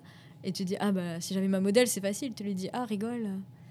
Tu vois enfin, par exemple, ça m'est arrivé de faire euh, une séance famille pour des pros. C'est-à-dire que leur entreprise, elle reposait beaucoup sur leur euh, famille. Ouais. Et donc, je leur ai fait une séance comme si j'étais avec une famille, mais pour un magazine. Et donc, c'était hyper bizarre pour moi et en même temps, c'était trop bien. Enfin, je le ferai pas tout le temps, mais c'était euh, un peu ce que des fois on a envie, c'est-à-dire que je leur faisais faire un truc. Si ça avait été une séance famille classique, j'aurais pas, je serais pas intervenue dans ce moment-là de complicité entre eux pour que ce soit vrai. Mais là, comme c'était pour un magazine, il fallait la photo. Euh, bah, je leur disais, bah là, faites semblant de rigoler. Enfin, ce que je ferais jamais parce que j'ai envie que la famille, quand elle regarde les photos, elle se, se disent pas, ah, c'est le moment où on a fait semblant de rigoler. j'ai envie qu'elles se disent, ah, on est trop bien tous ensemble, on rigole tout le temps. Donc, c'est le moment que je cherche à, amener quand c'est une vraie séance. Mais quand c'est pour avoir une photo belle pour un magazine euh, et qu'on n'a pas beaucoup de temps devant nous, je m'embête pas et je leur dis, faites semblant de rigoler. Et. Euh, et tout ça pour dire que du coup, c'est vrai que c'est cool de pouvoir refaire le moment et diriger aussi. Donc, euh. eh mais, mais, ce que, mais tu vois, la, question, elle rejoint un peu celle que tu avais posée tout à l'heure. Et vraiment, pour répondre de manière globale, euh, ce que j'aime vraiment aussi dans mon métier que je me suis créé, c'est que c'est très, très diversifié. Et, et, donc, on pourrait se dire, ah, mais parce que ça va faire 9 ans, je crois, là, maintenant que je fais du mariage, et on pourrait se dire, ah, mais tu t'es pas lassé au bout de 9 ans? Mais non, parce que vraiment, les mariages, j'en fais 15 par an. Il y a tellement d'autres choses à côté que. Au contraire, en fait, c'est très cyclique. C'est-à-dire que comme c'est saisonnier, euh, je vais finir la saison des mariages peut-être. Alors maintenant, j'en prends 15, ça va. Avant, quand j'en prenais beaucoup plus, je finissais la saison, il fallait plus me parler de robe de mariée. J'avais vraiment du mal à bouquer pour l'année prochaine parce que j'en avais marre qu'on me parle de mariage et d'herbe de la pampa. Et, hum, et en fait, arrive euh, avril et je suis en mode Ah, ça manque. Peut-être parce, pendant 3-4 mois aussi, j'ai vu tu vois, plein de photos qui m'inspiraient euh, pour revenir au photographe américain. Et il me tarde de pouvoir essayer de le faire moi. Et il me tarde de reprendre les mariages. Donc c'est hyper cyclique. Et, et je pense que c'est la même chose pour tout. C'est-à-dire que. Ouais, il faut s'éloigner pour revenir après dessus. Hein. Exactement. Bon, mais en vrai, je te demandais pas de choisir. Ce qui est bien, c'est que tu peux faire les deux. Oui. Mais le fait de te demander le choix, ça génère de la, oui, de la réflexion. C'est intéressant, je trouve. Euh, parlons d'autre chose que tu fais, faisais en tout cas, c'est sûr. J'ai l'impression beaucoup moins aujourd'hui. Enfin, tu vas me, tu vas me dire euh, le voyage tu voyageais énormément. J'ai l'impression qu'aujourd'hui, tu voyages beaucoup. Bah oui, mais alors, Tom, si. Il y a eu le Covid, non, mais je sais. un truc à t'annoncer. Oui, mais là, on n'y est plus. On n'y est plus depuis quelques temps. Oui, oui, oui. On n'y est plus. En fait, ce qui s'est passé avec le Covid, c'est que, donc, déjà, on ne pouvait plus voyager. De deux, euh, il y a eu euh, du travail en dents c'est-à-dire que il y a eu des grosses périodes où on ne pouvait pas travailler. Et donc, pour rattraper, après, il y a eu des périodes où je travaillais énormément c'était ça a été assez difficile. Je reviens maintenant à un équilibre pro-perso qui, qui, va mieux. Mais sortie de Covid, c'était tellement dur parce qu'on a envie de travailler et je prenais plus de congés. C'était c'était assez dur. Donc il y avait ce il y avait ça. Et euh, et après ouais, vraiment ma seule explication c'est ça. Et tu vois, et là, je suis en manque de voyage, mais d'une force. C'est ce que je me disais, parce que tu, ah on est d'accord, tu voyageais énormément avant Covid. Ouais. Et c'est pas forcément des voyages loin et tout, hein. c'est vraiment euh, plus la découverte, l'exploration. Et, et, d'ailleurs, euh, c'est les seuls moments, à part euh, quelques photos du quotidien, mais tu vois, maintenant j'ai plus tendance à faire des films avec mon téléphone du quotidien, mais c'est les seuls moments où je fais des photos pour moi, c'est en voyage. Des photos où je prends du plaisir et tout. Et, hum, et là, vraiment, j'ai un, manque terrible de voyage. Donc, donc c'est prévu pour la fin d'année. Ah, tu vas où? J'espère. Euh, j'attends, j'attends que le parce que le van est en panne. Donc dès que je sais que c'est bon, il est réparé. Je pense que bah, ça fait trois ans. Bah, depuis, en fait, de, le premier confinement, je devais partir en Corse. Ouais. Et ça a été annulé à cause du Covid. Et puis à chaque fois que j'ai reporté, il s'est passé un truc. Donc ça fait quatre fois que j'essaye et que c'est annulé. C'est pour ça que je ne voyage plus. Mon dernier voyage a été tellement reporté. Et donc là, normalement, si le van est réparé, on, on boucle les billets pour la Corse. D'accord. Et après, à voir aussi pour cet hiver. J'aimerais vraiment partir, euh, partir avec le van. Ouais. Ah, avec le van Oui, oui. J'allais dire l'autre bout du monde, mais euh, l'autre bout du monde avec le bah, van, c'est compliqué du coup. Ouais, et puis il y a peut-être ça aussi, tu vois, il y a, l'écologie qui fait que la conscience, tu prends de plus en plus conscience qu'il faut faire attention. Et, et donc, avant, je regardais moins ça. Après, je. tu me diras si, je prenais quand même beaucoup l'avion. Alors, ça dépend le référentiel que tu prends, mais, mais j'avais à la fois un voyage perso par an, euh, où je partais en vacances. En fait, le truc, c'est que comme mes vacances, c'est après la saison des mariages, c'est en novembre, bah, tu as un peu aussi envie de chaleur et tout, donc je partais à l'étranger. Et après, j'avais quand même pas mal de contrats à l'étranger aussi. Oui, mais justement, c'est pour ça qu'on parlait de voyage. C'est pas innocent, c'est parce que ça faisait partie aussi de, de, de ton métier, au sens global, puisque tu as un blog de voyage. Ça rejoint un peu tes débuts d'ailleurs, où tu faisais des photos à Toulouse, de restaurants, etc. pour un blog. Là, ton blog, c'est Way of Travel. Qui est un petit peu à l'abandon en ce moment ou... Il est en train d'être fait. Normalement, dans les prochaines semaines, il devrait sortir tout beau, tout neuf. Il s'est un peu transformé parce qu'effectivement, euh, alors après, je parlais beaucoup plus de voyage parce que bah, c'est ce qui intéressait les gens étaient les belles photos et tout. Et, euh, et, là, je sais que par exemple, ce qui intéresse beaucoup, comme je vis dans une région où les gens partent en vacances, c'est plus aussi ce voyage-là. Donc c'est cool parce que sans voyager, je peux aussi faire des jolies photos comme si j'étais en voyage euh, effectivement. dans cette région. Donc c'est plus, il est plus orienté guide Pays Basque Land. Mais euh, j'ai perdu le fil. Mais du coup, oui, c'était, ça faisait partie de mon travail, c'est-à-dire que les gens avaient aussi peut-être plus tendance à, m'appeler parce qu'ils savaient que j'aimais ça quand il y avait un contrat à faire à l'étranger. Oui. Ouais, complètement. Et parce que aussi, peut-être que. Enfin, tu vois, par exemple, je prends un, exemple. J'avais fait le un rallye euh, au Maroc et c'était en mode bivouac, tente et tout. Et ben c'est vrai que je pense qu'ils ils se disent bah, cette photographe là, elle le fait dans pour le plaisir. Du coup, euh, si on l'amène dans un truc comme ça pour faire des photos, elle va pas dire euh, ah non mais les gars là j'en peux plus, je veux aller à l'hôtel. Oui. Et donc il y a aussi ce côté là où, je pense. Une baroudeuse. Euh. Ouais, les clients ils, étaient rassurés sur le fait que bah, j'allais savoir me débrouiller sur place, j'allais pas être en stress à l'aéroport en disant ah, vous pouvez envoyer un taxi, que j'allais me débrouiller pour arriver. Je, pense qu'il y avait ça qui jouait sur le fait qu'on me demandait des contrats à l'étranger. Ouais. C'était quel type de contrat et pour qui? Tu as, deux trois exemples ou un exemple déjà, c'est déjà pas mal. Euh, j'avais fait des trucs deux années, deux fois je crois que je l'ai fait. Trop bien au Canada. Euh, j'accompagnais un groupe de. C'était le rêve, hein, un groupe de gars pour faire la photo de vacances. Ils faisaient euh, un tour de, du Grand Nord au Canada en motoneige. Ouais. Et je me rappelle de ça. Voilà. Et du coup, ils avaient pris moi, une copine vidéaste. Oui, Karine. Karine, ouais. D'ailleurs, merci parce que c'était grâce à elle que que j'avais eu ce contrat. Mais c'était pas. Euh, euh, je pensais que c'était euh, une entreprise. C'était une entreprise, mais c'était. c'était un voyage détente. Ouais, alors c'était pas du team building, mais oui, en fait, c'était plus quand même axé pro. et du coup, on les suivait comme ça sur, je sais plus si c'était une semaine ou dix jours, en motoneige, à faire plein de photos. C'était trop bien. Vraiment, ça. J'ai accompagné une prof de yoga au Costa Rica pour une retraite. Et euh, ouais, des petits trucs comme bah, le rallye au Maroc. Oui, oui, oui. Ouais, ça, c'est ouf. Hein. Ça, t'étais revenu avec des images là du Maroc. Ouais, euh, c'était assez incroyable. Vraiment, il y avait, il y avait un mix à la fois de, de paysages incroyables, mais en plus d'émotions. On, met quand même des, des, des femmes, c'était le rallye des gazelles, des, des, femmes qui. des mères de femmes. Enfin, c'était fou, des mères de famille qui, qui ont un quotidien euh, voilà, dans leur entreprise, nanana, et, et tu les mets pendant une semaine tellement intense et dur avec un 4-4 dans. C'était, c'était incroyable niveau émotion, quoi. Charge émotionnelle, elle fondait en larmes. Moi qui, qui aime, aime prendre en photo ça, c'était, c'était vraiment. euh, Ah, impressionnant. intense. hein. J'ai beaucoup pleuré. Mais en tout cas, les photos, moi, je, elles m'ont marqué ces photos parce qu'en plus, le décor, euh, alors, en plus de l'intensité et l'émotion qui se dégageait des photos par rapport à ce que tu viens de Ouais. dire, il y avait aussi le fait que le décor matchait vraiment bien à ta façon de travailler l'image et ta façon de retoucher Bah, les comme j'aime les photos assez dorées, euh, Ouais, ça marchait. direct le désert, euh, c'était ouais, incroyable. du pain béni. Donc, c'est quelque chose que tu vas refaire à l'avenir, du coup euh, Bah, Non, parce que du coup, j'essaie de vraiment faire. Bah, le problème, c'est que par exemple là, j'ai le. Donc je vais refaire avec eux. Alors ce sera pas en mode rallye, ce sera en mode trek. Non- Normalement, je dis ça, si vous- Mais normalement, je, re- Ouais, je repars avec eux parce que c'était annulé tous ces événements à cause du Covid. Pour euh, la même chose, mais en mode trek. Donc les filles sont à pied. Donc je suis trop contente parce que moi, je suis pas forcément très euh, voiture. Et, pour, et par contre, je suis très euh, rando, sport et tout. Donc euh, je suis contente de faire ça. Même décor.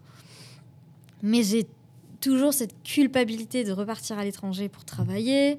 Donc là, je suis en train de me dire. Donc on y va en bateau déjà. Je- normalement, je sais pas. Bon, bon je me rappelle plus, mais j'essaie de me dire comment je peux faire. Je vais essayer de faire.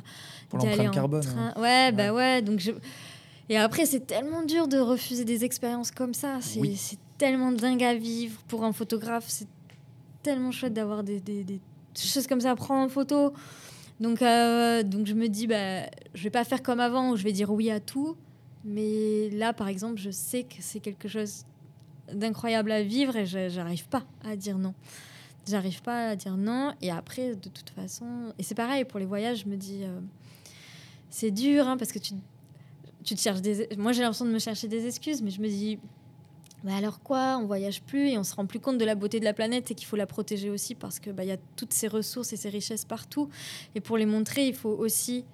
euh, tu vois, mais en même temps, il y a des photographes talentueux dans tous les pays, donc peut-être que chaque photographe pourrait montrer la beauté de Ah son oui, pays pour avoir envie de la protéger. L'importance du point de vue, quand même, de, Oui. de différentes cultures. C'est vrai que, que, par exemple, moi, je vois que j'habite dans un endroit merveilleux et j'ai plus ce réflexe de me dire que j'ai envie de tout prendre en photo, alors Ah que quelqu'un d'extérieur arrive sur les plages des, des Landes ou du Pays Basque, ils trouvent euh, le paysage incroyable et ils font 50 millions de photos.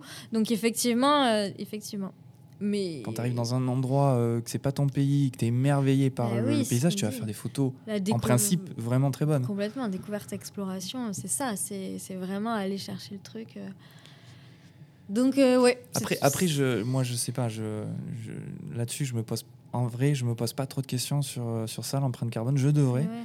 Tu vois, par exemple, je dois aller à Milan, bah, je train ou avion parce que Ouais, j'ai pas ouais. envie de me faire chier avec la voiture. Je dis pas que c'est bien, mais tu vois, oui, je- oui, non, mais c'est dur. Hein. mais dans ton cas, par exemple, et dans un cas professionnel, c'est pas du tourisme de masse. Non, non, mais euh, c'est plus trouver des solutions alternatives, c'est-à-dire que, euh, par exemple, tu vois, je, si on me demande un mariage loin, je me dis est-ce que ça vaut le coup?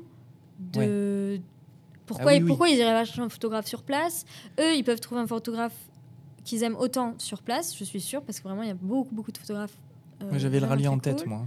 Le rallye, oui, oui. oui, tu vois, tu vois, c'est- je parle de ça. Et moi, je- inversement, je peux trouver un, un mariage très cool sur place. Et le rallye, euh, bah, c'est plus avoir conscience de ça pour se poser les bonnes questions. C'est-à-dire que là, la première fois que j'y suis allée, je me suis pas forcément posé la question, c'était il y a un moment. Et là, maintenant, je me dis.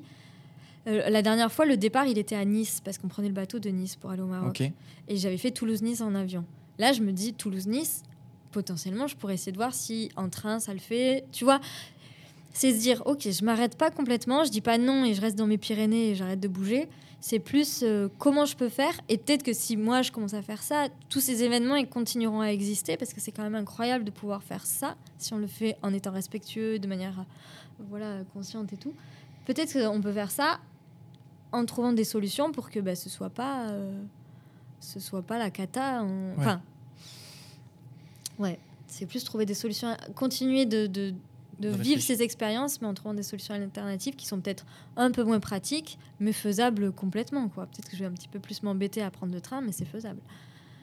Donc voilà, Ok, je vois. Bah, en tout cas, si tout le monde se prenait la tête comme ça, ça irait peut-être. peut-être. Effectivement. Euh, alors, continuons avec euh, le thème. vivre dans un van, parce que tu vis dans un van, l'essentiel de l'année. comment ça se passe? Très bien. Non, des fois c'est un peu plus galère. Non, ça, se passe très bien parce que c'est, je pense que c'est un mode de vie qui me convient parfaitement. Ça allie vraiment bien le, la soif de découvrir, d'explorer, d'être dans la nature, au côté casanier euh, de tous les soirs rentrer chez soi. Oui, oui.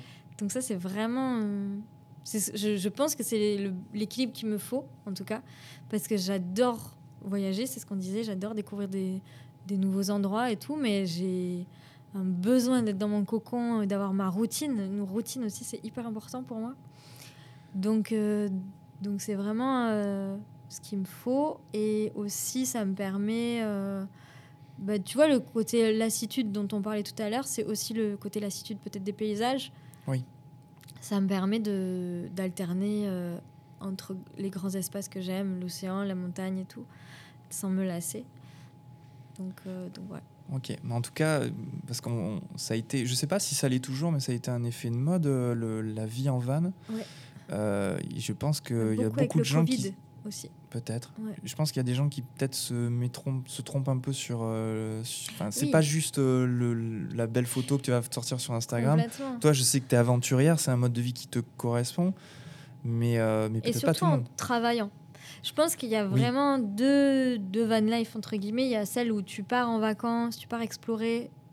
Et il y a celle où tu travailles mes journées, elles font, mes journées de travail, elles, font bien 7-8 heures, tu vois. Et du coup, tu as, quand même des contraintes. De... Parce que la vie en van, y a, le quotidien, il prend plus de temps. Euh, tu, tu lances pas ta machine à laver comme tu es chez toi. Il faut que tu trouves une laverie, il faut que machin. Tu as 20 litres d'eau, donc il euh, faut que tu fasses attention. Il faut que tu trouves de l'eau pour remplir tes bidons. Et tout ça fait que dans ta journée, la charge mentale de, du quotidien et le temps que ça prend concrètement, c'est plus difficile. Donc si en plus tu as des journées de 7 heures, c'est chiant. Si tu es en voyage, bah, tu, tu l'acceptes, enfin en voyage, en week-end, tu vois, même à côté de chez toi. Mais je veux dire, si tu es en vacances, que tu n'as pas de contraintes, c'est plus facile. pareil pour les shootings, les rendez-vous clients et tout, euh, tu as un planning, donc il faut quand même que tu bouges d'un endroit à l'autre. Et c'est un peu plus difficile. Et je sais qu'il y a beaucoup de gens sur Instagram qui m'écrivent parce qu'ils ont envie d'être photographes en van.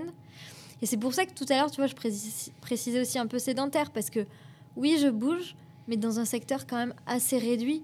Parce que être photographe en van, euh, à la fois pour trouver des clients, il faut quand même que tu te localises. Enfin, moi, je trouve que faut être très bon en com pour euh, réussir à avoir des clients dans toute la France et encore plus loin. Donc. Euh, ah, mais la fatigue, par contre, que ça pourrait représenter avec la route. J'ai une copine, Eva, qui, qui fait des zigzags dans toute la France l'été et, je, l'admire, la pauvre, vraiment. Et puis le temps, tu vois, tu fais 4 heures de route, c'est 4 heures en moins de, de retouche photo, c'est. Ou de repos ou de quoi que ce soit. Et d'ailleurs, c'est aussi comme ça que euh, je me suis fait avoir ces dernières années qui ont été plus intenses niveau travail dès qu'on pouvait travailler. C'est que tous ces trajets, tous les trucs comme ça, c'était pris sur mon temps perso. Parce que je voulais pas être en retard pour mes clients. Donc en fait, euh, je roulais d'un endroit à l'autre euh, euh, les jours où j'avais pas de travail. Quoi. donc, en plus d'être aventurière, il faut être aussi extrêmement organisé. Ouais, je pense. Bah, déjà, oui, oui, je pense que. C'est pas genre baba cool, surtout quand on travaille, notamment. Ah, complètement. Il faut, il faut être au bon endroit. Enfin, il faut trouver au bon moment. Faut, tu vois, il faut arriver en avance. Quand... Bon, moi, j'ai un vieux van, donc c'est particulier. Mais par exemple, j'arrive en avance parce que je peux pas me permettre d'arriver le jour J, euh, s'il y a un problème mécanique, un truc comme ça. Et après, il faut. C'est aussi ça qui a été fatigant, c'est qu'il faut euh, prévoir son trajet de manière logique pour justement ne pas faire de zigzag, pouvoir se poser à un endroit assez longtemps. Et quand il y a eu le Covid, les reports et tout, mon planning de l'été, il a été complètement bouleversé et j'ai fait tellement de trajets, c'était épuisant ces années-là. Ouais. Ok.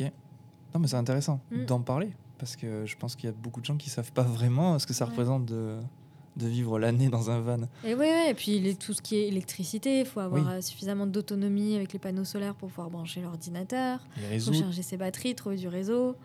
Et euh, En fait, tu es dépendante d'une organisation qui est beaucoup plus complexe que d'avoir son chez-soi. Euh, et c'est pour ça que je parle de charge mentale. C'est quand même intense, je trouve.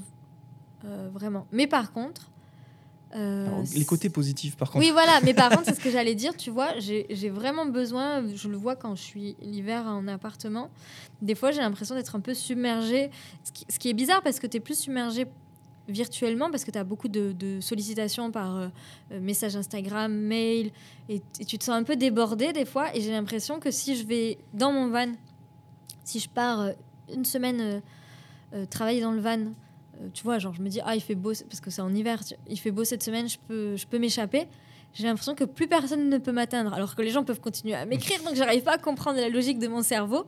Mais c'est tellement apaisant, j'ai l'impression que je redescends et euh, je suis. Je sais pas, j'ai l'impression d'être cachée, parce que peut-être que les gens ils savent, tu vois, ils savent pas où je suis, mais, mais c'est pas rationnel, parce que parce qu'en vrai, euh, oui, c'est pas le cas. Ils viennent pas sonner chez moi, donc je vois pas pourquoi ça m'arrange d'être dans le van.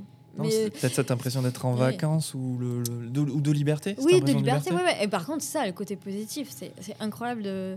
Alors, c'est un petit peu moins vrai maintenant parce que quand j'ai commencé à vivre en van, c'était pas la mode et du coup, c'était beaucoup plus facile de se poser n'importe où et donc de se réveiller dans des endroits vraiment très beaux. Maintenant qu'il y a eu euh, cet engouement, j'essaye de pas en faire partie dans le sens où j'ai pas envie de d'être ces gens relous qui, qui, sortent leur table de camping n'importe où, etc. Donc euh, j'ai moins tendance à aller dans des endroits euh, très jolis. Mais, euh, mais du coup, il y a ce côté se réveiller dans la nature. Tu fais ta pause. Tu peux pas faire ta pause dans le canapé. Tu fais ta pause forcément dehors. Donc tu vis, tu vis dehors quand tu es en van. Le plein air, ouais. Ouais, oui, oui, ça. carrément. En fait, je pense que tu vois, tu, tu travailles pendant plusieurs heures sur ton ordinateur, t'en peux plus, t'as peut-être plus l'inspiration, N'importe qui va te dire, enfin pas n'importe qui, mais un bon conseil à donner, c'est euh, va marcher une heure en forêt. Oui. Ça fait trop du bien. Mhm. Et tu reviens, t'es un peu ressourcé, tu recommences. Mais la plupart des gens, et moi inclus quand je suis en appart, j'ai un peu la flemme, tu vois. Si j'arrête de travailler, je vais plus être sur mon canapé sur Insta. Quand tu es en van, bon, tu peux rester dans ton van sur Insta, mais tu as plus envie de tu as plus cette impression d'être dehors quoi qu'il arrive, même quand tu es dans ton van. Et donc, euh, chaque euh, pause, chaque moment est, est dehors en plein air et te ressource. Quoi. Non, mais je vois. Je vois le, je vois le truc. Je pense que moi, je, je, pense que je suis pas fait pour vivre euh, parce que j'ai pas ce côté aventurier. Je pense qu'il faut tester. J'ai deux vannes. Hein. Il y en a un qui t'attend. oui, mais si c'est juste pour dormir une nuit, tu te rends pas compte de ce que ça représente euh, sur. Euh, oh, un week-end déjà, tu le vois bien. Hein, parce qu'un week-end, il faut quand même que tu fasses attention à l'eau. Il faut quand même que tu ailles faire caca dans la nature. Tu vois Il y a quand même des petits trucs en deux jours, tu arrives à te rendre compte facilement. Et j'aimerais vraiment vivre cette expérience avec toi. bon, on va essayer. Attention, tu vas m'entendre aller, je pense. Non, mais j'essaierai de faire un effort. Ça peut être intéressant. En tout cas, les effets positifs, je les vois et j'en ai envie. Mais après, je, sais qu'il y a des côtés euh, qui sont pas faits. Il y a vraiment des côtés euh, difficiles à En fait, il faut euh, réussir à vraiment bien profiter du côté positif. C'est-à-dire être dans des beaux endroits et tout. Il faut être aventurier. Ouais. Et puis, oui, oui, oui. Il faut, faut aimer aussi le, dormir, il y a du bruit, il y a de la lumière, il y, a plein de trucs comme ça. Il faut pas que ça, ça dérange. Euh, et, alors, en plus, d'ailleurs, tiens, j'en profite, parce que j'allais changer de thème juste après, mais euh, en plus, toi, la complication, entre guillemets, parce que c'est toi qui l'as choisi, c'est que tu as deux animaux tout le temps avec toi. Oui. Léa et Padmé. Oui. Une chienne et une chatte. Oui. Et euh, mais enfin, j'en parle parce que ça. Oui, ça complique. Honnêtement, ça complique, beaucoup la chose.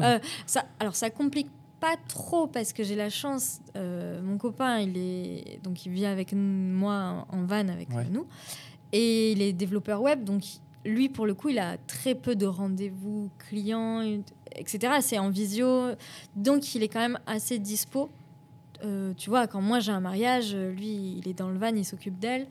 Donc, euh, mais par contre, je me dis souvent que vivre solo en van avec des animaux, ce serait vraiment très compliqué en, particulier en étant photographe, en ayant des shootings à faire, etc. Quoi. Après, euh, elles, sont avec nous depuis petites. Genre, la chienne, elle vient en shooting euh, avec moi, pas tout le temps, mais souvent, elle est, elle est, elle est très cool et tout. Donc, je pourrais faire ça.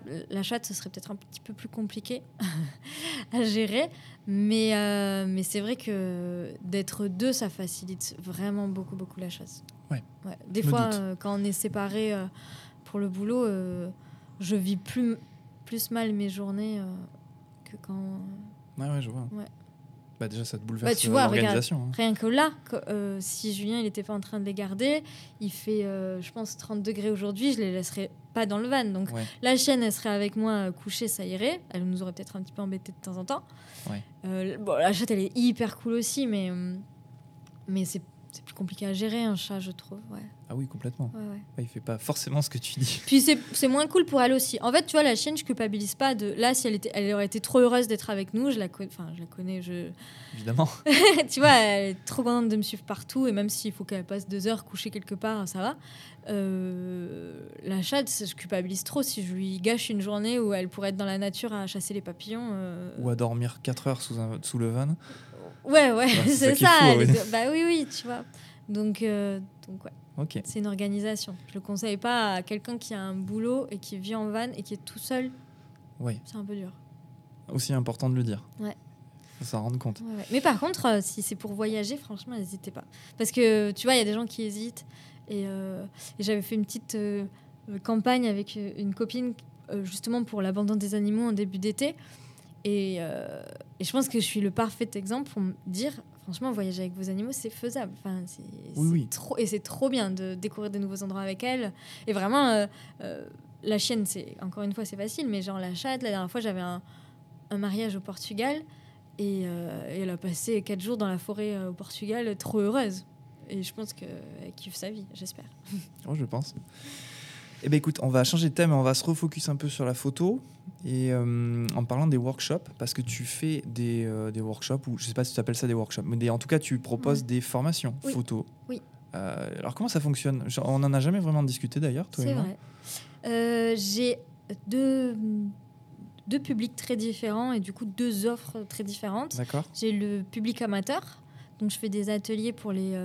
Alors, je dis public amateur, mais j'ai pas mal de photographes pro débutants qui quand même viennent euh, les faire, mais c'est orienté amateur. Euh, donc c'est des ateliers d'une demi-journée et avec euh, donc j'ai trois thèmes. Il y a les premiers, c'est vraiment la base avec les réglages, apprendre à se servir de son appareil photo, etc. Parce que j'ai remarqué qu'il y avait vraiment beaucoup de gens qui avaient des très bons appareils, parce que maintenant en plus ils sont assez accessibles. Les entrées de gamme, ils sont très Enfin, ils font des très bonnes choses, mais. Bah, des entrées de gamme qui sont plus vraiment des entrées de gamme. Oui, voilà, c'est ça. Et, qui, et donc, c'est trop dommage de s'en servir en mode auto. Donc, euh, donc ces ateliers sont vraiment euh, destinés à euh, exploiter pleinement son, son, appareil photo. Ok. Et ensuite, un qui est plus orienté, on va dire, gestion de la lumière, composition, émotion, tout ce qui va être plus le côté esthétique. L'autre, c'est beaucoup plus technique. Donc à chaque fois, c'est des demi-journées. Et, euh, et, le dernier en date que j'ai lancé cette année, qui marche vraiment bien, je suis contente, c'est sur la retouche. Et donc ah là, c'est une demi-journée pour apprendre à servir de Lightroom. Euh, bah, du coup, tu vois, lui, par contre, j'ai eu pas mal de photographes pro quand même qui l'ont fait. Alors que c'est vraiment aussi euh, avec les bases hein, de Lightroom, donc n'importe qui peut le faire. Et j'aime bien parce que souvent en atelier, c'est un groupe de 5-6 personnes. J'ai des fois des gens qui viennent et qui font que des photos avec leur téléphone. Donc c'est chouette, on apprend à retoucher aussi les photos faites avec son téléphone et tout. Donc, euh, donc ça, c'est la partie plus destinée aux amateurs. Et après, j'ai une, une offre pour les photographes pro où là, c'est des sessions de mentoring où c'est que en individuel. Mais c'est beaucoup plus orienté euh, business que photo. Oui, parce qu'ils viennent, ils savent déjà faire des photos. Complètement. On parle vraiment peu de technique. Après, on, on parle souvent de la lumière parce que c'est un, truc particulier dans mon travail, mais euh, dans le travail de tous les photographes, je pense. Oui. Mais, mais, mais c'est beaucoup plus orienté, ouais, euh, communication, organisation, workflow, tout ça. Ok. Donc, ouais. Et ça fait combien de temps que tu en fais? Les ateliers, je sais pas, ça doit faire 4 ans peut-être, ça fait longtemps. Les ateliers euh, pour les amateurs. Et les sessions mentoring, ça doit faire euh, peut-être 2 ans, je pense, 2-3 ans. Non, c'était avant le Covid. J'ai vraiment le Covid, mais il m'a perdu dans l'espace temporel. Ouais, c'est ça. Une faille spatio-temporelle. Parce que tu vois, les, les toutes ces. Euh, enfin, bon, les ateliers, ça fait vraiment longtemps pour amateurs, mais les sessions mentoring, je sais que je les faisais avant parce que quand le Covid s'est pointé, je les ai j'ai transformé les rendez-vous que je faisais normalement en réel en visio. Et oui. Donc, euh, donc ça fait plus longtemps que le Covid n'est apparu. Eh ben, alors justement, comment tu t'organises? Parce que tu es en van, tu pas forcément euh, là où les gens sont. Comment tu organises des, des, workshops en présentiel? Euh, bah, Du coup, le... alors c'est particulier. Le... L'atelier numéro 1, qui est les réglages de son appareil, soit je le fais en individuel en visio, Ouais. J'ai eu un petit peu peur, et c'est pareil, c'est grâce au. Le Covid a apporté quand même pas mal de trucs positifs dans mon métier.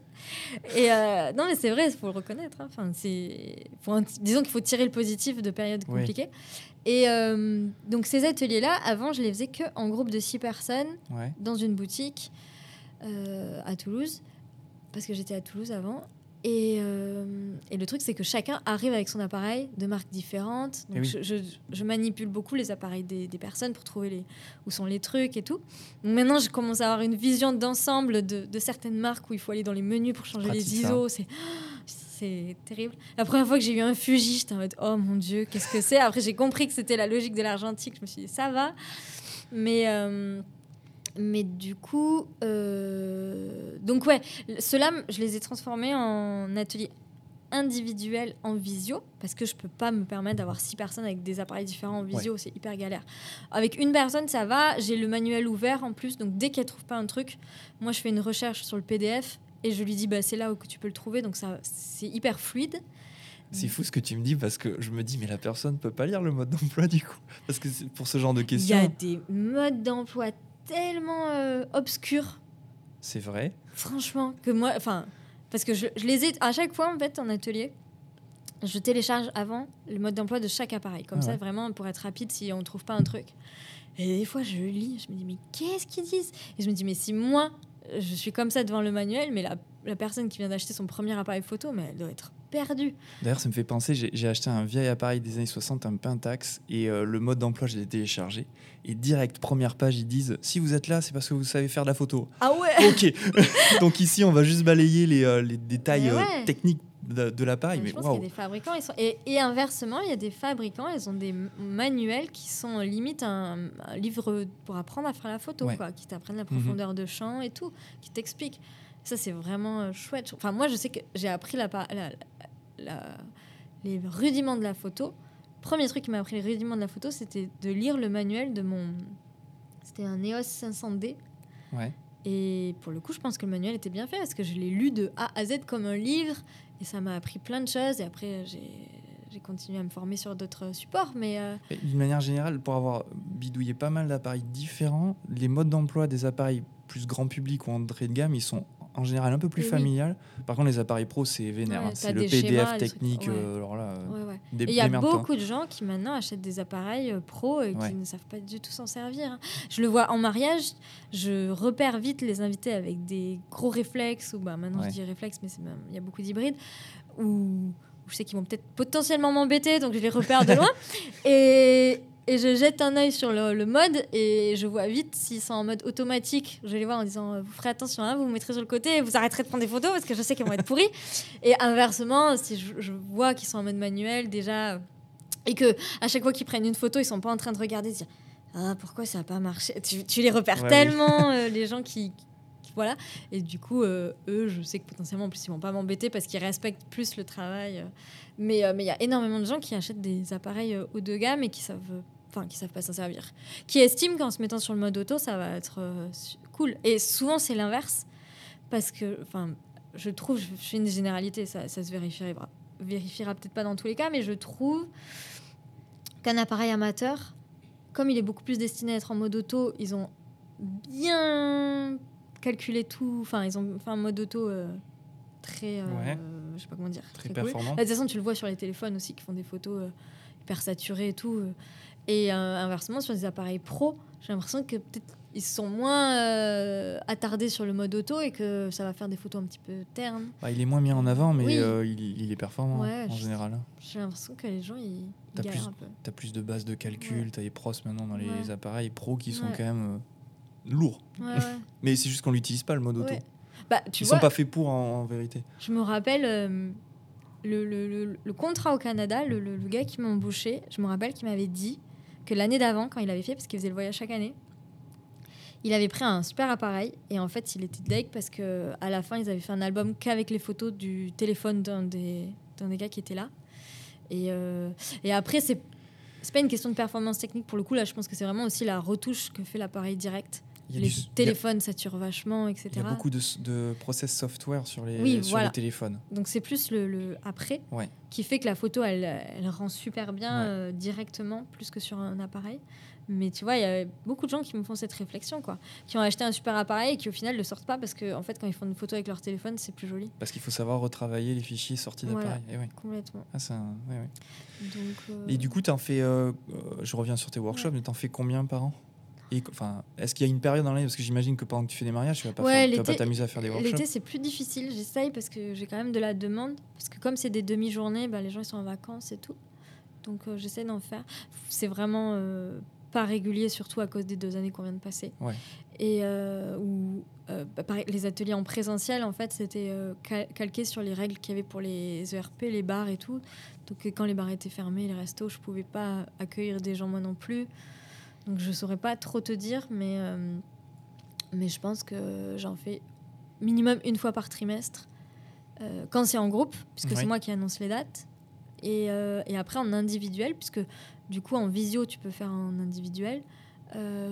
J'en fais dès qu'on me demande, donc ça peut être, ouais, je pense, une fois par mois au moins. Tu préfères en présentiel quand même Ou pas forcément? Non, franchement, j'aime vraiment bien la visio. Bah, euh, le truc, c'est que c'est pas, enfin, pas comparable. Disons qu'en visio, comme je suis en tête à tête, j'aime bien parce que je peux vraiment euh, euh, aller là où la personne veut. Parce que tu vois, souvent, j'ai aussi des pros qui ont besoin de savoir faire des photos pour leur Insta. Donc, par exemple, si la dernière fois, j'avais une créatrice de bijoux, et c'était hyper cool parce qu'on on axait vachement l'atelier sur comment mettre en valeur ses bijoux. parce que je savais que c'était pas dehors ses enfants qu'elle allait prendre en photo, c'était en studio ses bijoux et tout. Donc c'est beaucoup plus personnalisé, donc c'est chouette. Mais après, il y a un côté dommage parce qu'il y a moins d'échanges entre les personnes qui, des fois, peut-être quelqu'un va poser une question que la réponse va intéresser tout le monde, mais il pensait pas forcément poser la question. Donc, euh, donc vraiment, les deux ont leur avantage. Et la retouche, l'atelier retouche que je fais, il est que en visio parce que forcément, il faut que tout le monde soit sur son ordinateur en même temps. Et c'était impossible d'amener des personnes en présentiel, il fallait avoir un portable, etc. Donc je fais que en visio. Et, euh, c'est chouette parce que tu peux partager ton écran. Enfin, c'est quand même. Euh, ouais. Ouais, ouais. Oh, les logiciels sont bien vénères là sur le, les visioconférences. C'est pratique et euh, facile. Complètement. Ok. Ben, on arrive bientôt à la fin du podcast. J'aimerais juste avant d'évoquer euh, l'avenir avec toi, euh, parler d'Instagram. Ça, c'est le, c'est le thème que j'aime beaucoup évoquer à chaque fois avec tous mes invités. Euh, est-ce que c'est une plateforme sur laquelle tu t'épanouis? Oui. Ok. Vraiment. Pourquoi? Déjà, mon Instagram, il est, il est les, abonnements, enfin les gens qui, euh, qui je suis abonnée, c'est que des personnes inspirantes. J'utilise pas l'Instagram mon perso, donc euh, d'ailleurs tu le sais, je crois que pendant longtemps je n'ai pas été abonnée à ton ah, compte. je, l'avais pris extrêmement mal que tu te désabonnes de moi. Je t'ai fait la guerre pendant un an, je crois. Ouais, pour que je me réabonne. J'ai attendu d'être sensible à, ton art. j'avoue, oui, j'avoue que j'ai changé de, style entre temps. Mais... Parce que bah, déjà, tu t'es mis à la photo tard. Oui. Et les débuts en photo, c'était c'était compliqué. Pas mon style. Oui, oui. C'était pas ce que j'aime. du coup, il, Tom ne comprenait pas pourquoi je n'étais pas abonnée à lui, mais vraiment, euh, j'ai pas mes amis sur Instagram. J'ai que des photographes qui m'inspirent. Donc, euh, je, c'est du bon temps que je passe à scroller et à plaisir des yeux.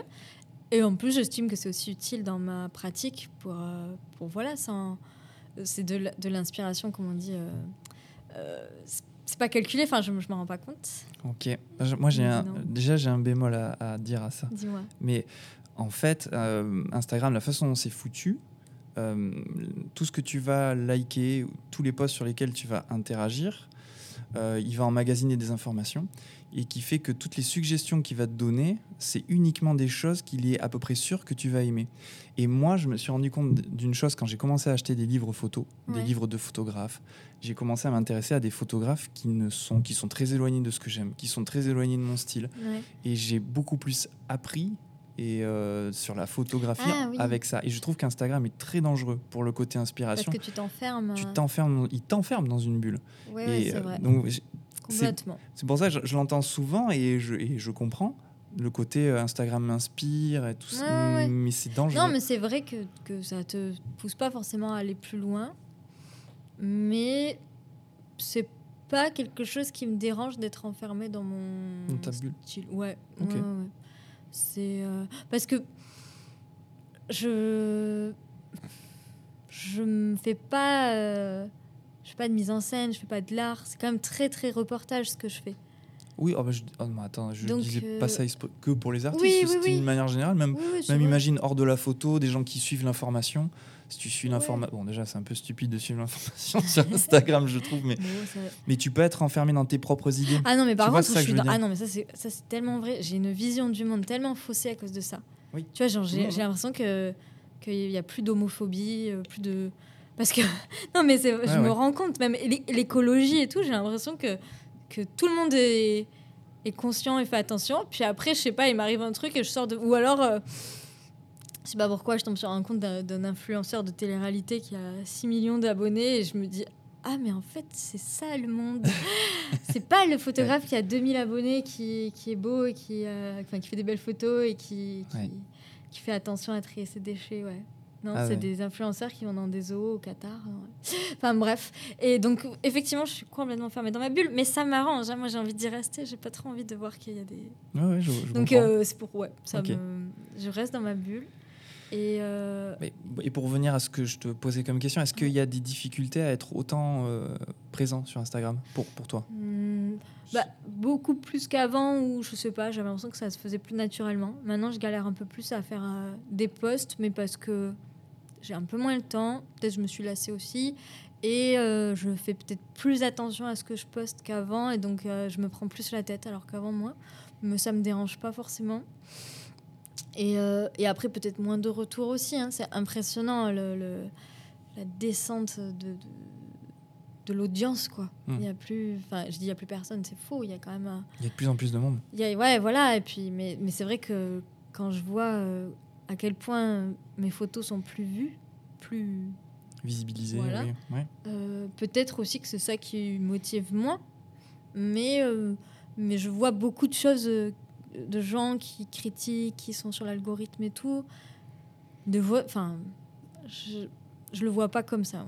Je, je, je trouve que déjà, enfin, c'est un truc qu'on nous a donné, gratuit, c'est pas acquis, c'est pas un service public. Donc, euh, donc j'ai du mal à, comprendre pourquoi on, on, critique autant. Enfin, je veux dire, euh, ils sont pas là pour nous rendre service. Il y a un moment.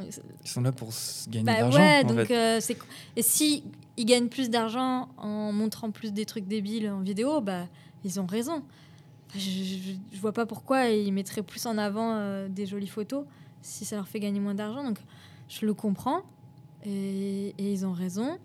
Et après, euh, il y a aussi, il faut, faut réussir à revenir un peu à la réalité, c'est-à-dire que je l'ai dit à un copain il n'y a pas longtemps qui, qui, du coup, disait que ces photos, elles n'étaient pas beaucoup vues. Enfin, parce que par rapport à ton nombre d'abonnés, il y a peu de tes abonnés qui voient tes photos. Mais il faut pas se dire, euh, ah, je suis dégoûté, nanana. Il faut se dire, bah ouais, mais déjà, il y a quelqu'un qui a mis, tu vois, genre, admettons, euh, ta photo, elle a été montrée à 40 personnes c'est nul. Tu dis, oh, avant, j'avais 2000 personnes qui voyaient mes photos. Mais il faut se dire, non, en fait, c'est juste quelqu'un qui, gratuitement, a pris 40 personnes dans la rue, qui potentiellement, en plus, aiment, pourraient aimer ce que tu fais, les a mis dans une pièce et a dit, regardez, c'est la photo de machin. Vous aimez? Et peut-être que sur ces 40 personnes, il y a quelqu'un qui va se dire, ah, j'aime trop, j'achète sa photo, ou, ou je vais lui booker une séance. Eh ben, c'est une chance. Ça n'arrive nulle part d'avoir gratuitement quelqu'un qui prend 40 personnes et qui les met dans un endroit pour leur montrer ton travail. Donc, même s'il y a moins de personnes qui les voient, il faut se remettre dans la réalité et se dire c'est quand même 40 personnes, c'est quand même une pièce entière de personnes qui voient ton travail et c'est cool. Ouais, c'est fou. C'est moi, je, suis complètement d'accord avec toi. Je trouve que même encore aujourd'hui, je, avec Instagram, tu touches des gens que tu toucherais pas de toute façon si Instagram n'existait pas. Il bah faut se rendre compte que pour être exposé, publié avant euh, Instagram, c'était pas du tout la même limonade. Hein. Donc c'est du bonus.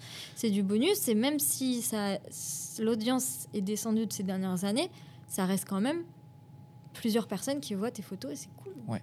et alors euh, moi, j'aimerais revenir sur un truc parce que j'entends euh, depuis que le PDG de Instagram a décidé de mettre, enfin, même, il a même pas dit clairement comme ça parce que moi j'ai vu son, son communiqué de presse et c'était, il a même pas dit clairement qu'il allait mettre la vidéo plus en avant. Il a juste dit que la vidéo allait prendre une de plus en plus de parts. Et alors à partir de là, j'ai vu un nombre incalculable de chaînes YouTube, de posts Instagram. Mon Dieu, c'est les photographes, on est foutus.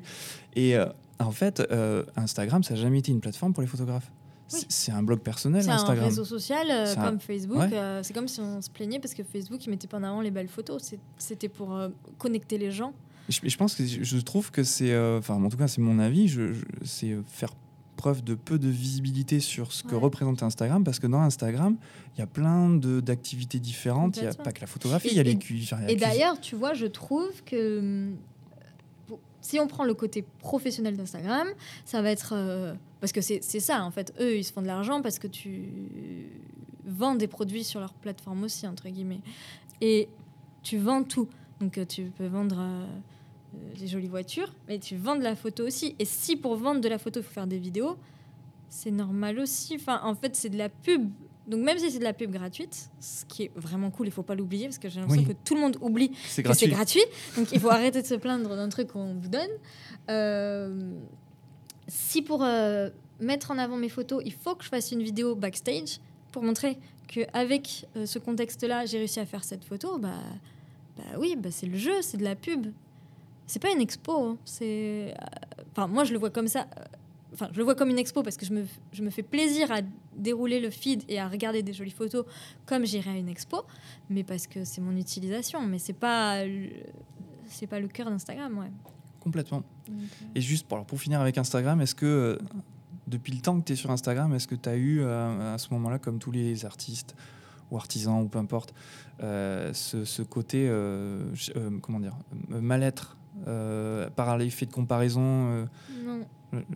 Non, vraiment. Enfin, bah, l'effet de comparaison est lié, mais il est dans l'inspiration où je me dis euh, oh, waouh, mais comment ils arrivent à faire ça, etc. Donc, euh, pas de comparaison mal-être.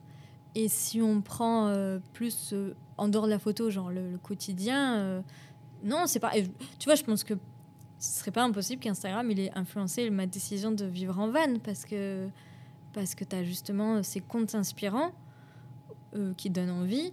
Et, hum, et si tu te trompes pas, c'est ce qu'il te faut aussi. Donc, enfin, voilà, après, tu découvres peut-être des choses qu'on montre pas sur Instagram, mais, euh, mais c'est bien d'essayer. Si ça ne va pas, t'arrêtes. Tu continues pas pour faire la photo Instagram. Mais euh, ouais, ouais, non, non, non. Ça, c'est ce que tu te dis. je, suis d'accord avec toi. Mais il y en a qui, quand même, s'accrochent malgré tout, même en ayant un mal-être. Ouais et, qui, et qui, du coup, se compare. Enfin, moi, je sais que j'ai jamais eu. Mais tu vois, le, le blog, c'est pareil. Quand je l'ai créé, donc s'il n'y avait pas aucun marché de l'influence, il n'y avait pas tout ça autour de. Ouais, des blogs et des réseaux sociaux. Il n'y avait même pas Instagram, je crois, que quand j'ai lancé le blog. Et c'était. Par exemple, si je montrais un voyage ou un resto ou quelque chose que j'avais fait, c'était pas. Comme moi, mon, but, c'est pas hey, regardez ma vie, elle est trop chouette. C'est plus, et regardez cet endroit, il est trop beau, trop beau allez-y. Ou, et regardez ce resto, il est trop bon, allez-y. Quand quelqu'un me montre inversement sa vie, je le vois pas comme si. Euh, tu vois, si on prend le cliché, si quelqu'un est en train de poster une super photo sur une plage avec l'eau turquoise, je me dis pas, ah, ça me fait râler. Je me dis, oh, il est où? Ah, bah, peut-être que si je travaille bien, euh, je pourrais me payer un voyage comme ça. Enfin, je, le vois plus comme ça. Donc, c'est bien de le voir comme ça.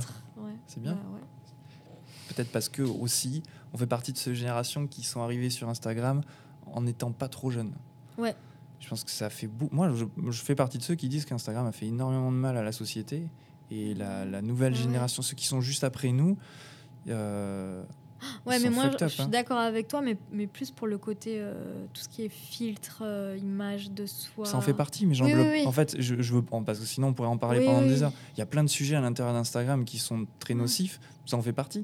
Il y a, il y a euh, ce que je te disais avec les bulles d'influence qui sont extrêmement nocives. Mais bon, je suis d'accord avec toi. c'est un podcast sur Instagram. En tout cas, faut le prendre. ah oui, non, j'en serais, ça me passionne. Ah bah oui, mais en tout cas, j'ai eu ton avis et en, plus, je le partage. Donc, euh, ok.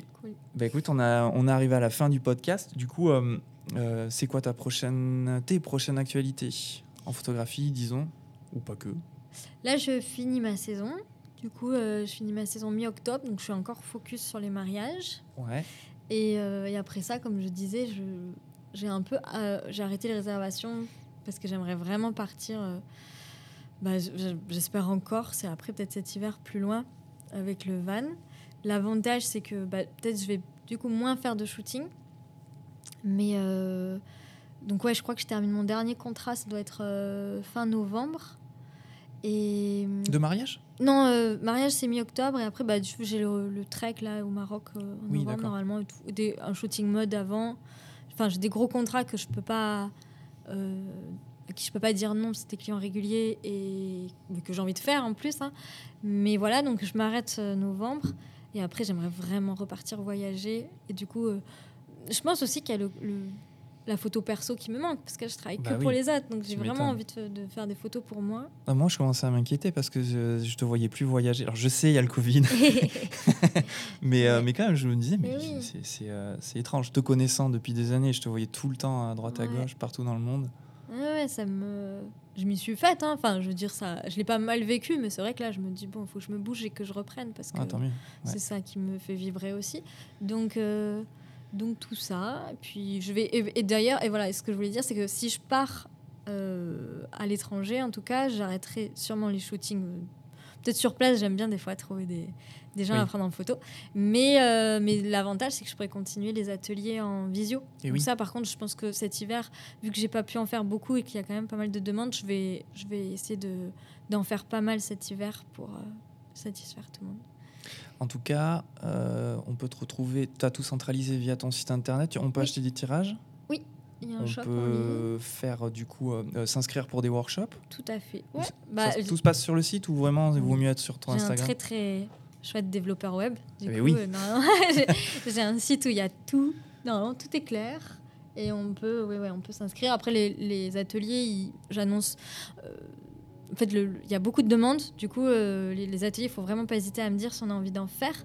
Parce que j'ai une liste d'attente qui fait que j'annonce les dates 48 heures à l'avance à cette liste. Et s'il reste des places, je, les, je le poste sur les réseaux sociaux, mais c'est assez rare qu'il reste des places. Donc, il euh, donc faut pas hésiter à s'inscrire en amont et comme ça, vous êtes tenu au courant avant les dates euh, sur les réseaux sociaux. Parfait. En tout cas, j'invite les gens à venir voir ton compte Instagram parce que je pense que c'est là où tu es le plus euh, présente en direct, on va dire. Et bien sûr, aller consulter ton site internet pour avoir toutes les informations, puisqu'il est bien fait. Oui. Bah écoute, euh, alors juste avant de terminer, j'en profite pour dire à nos chers auditeurs que si euh, vous voulez soutenir le podcast, n'hésitez surtout pas à laisser un, commentaire et à noter euh, le, podcast selon la plateforme sur laquelle vous êtes. C'est tout à fait possible. Je vous remercie par avance. Merci Émilie d'avoir accepté cette invitation à discuter avec moi. Je t'en prie. Et en attendant un prochain épisode, je vous fais des zoubis.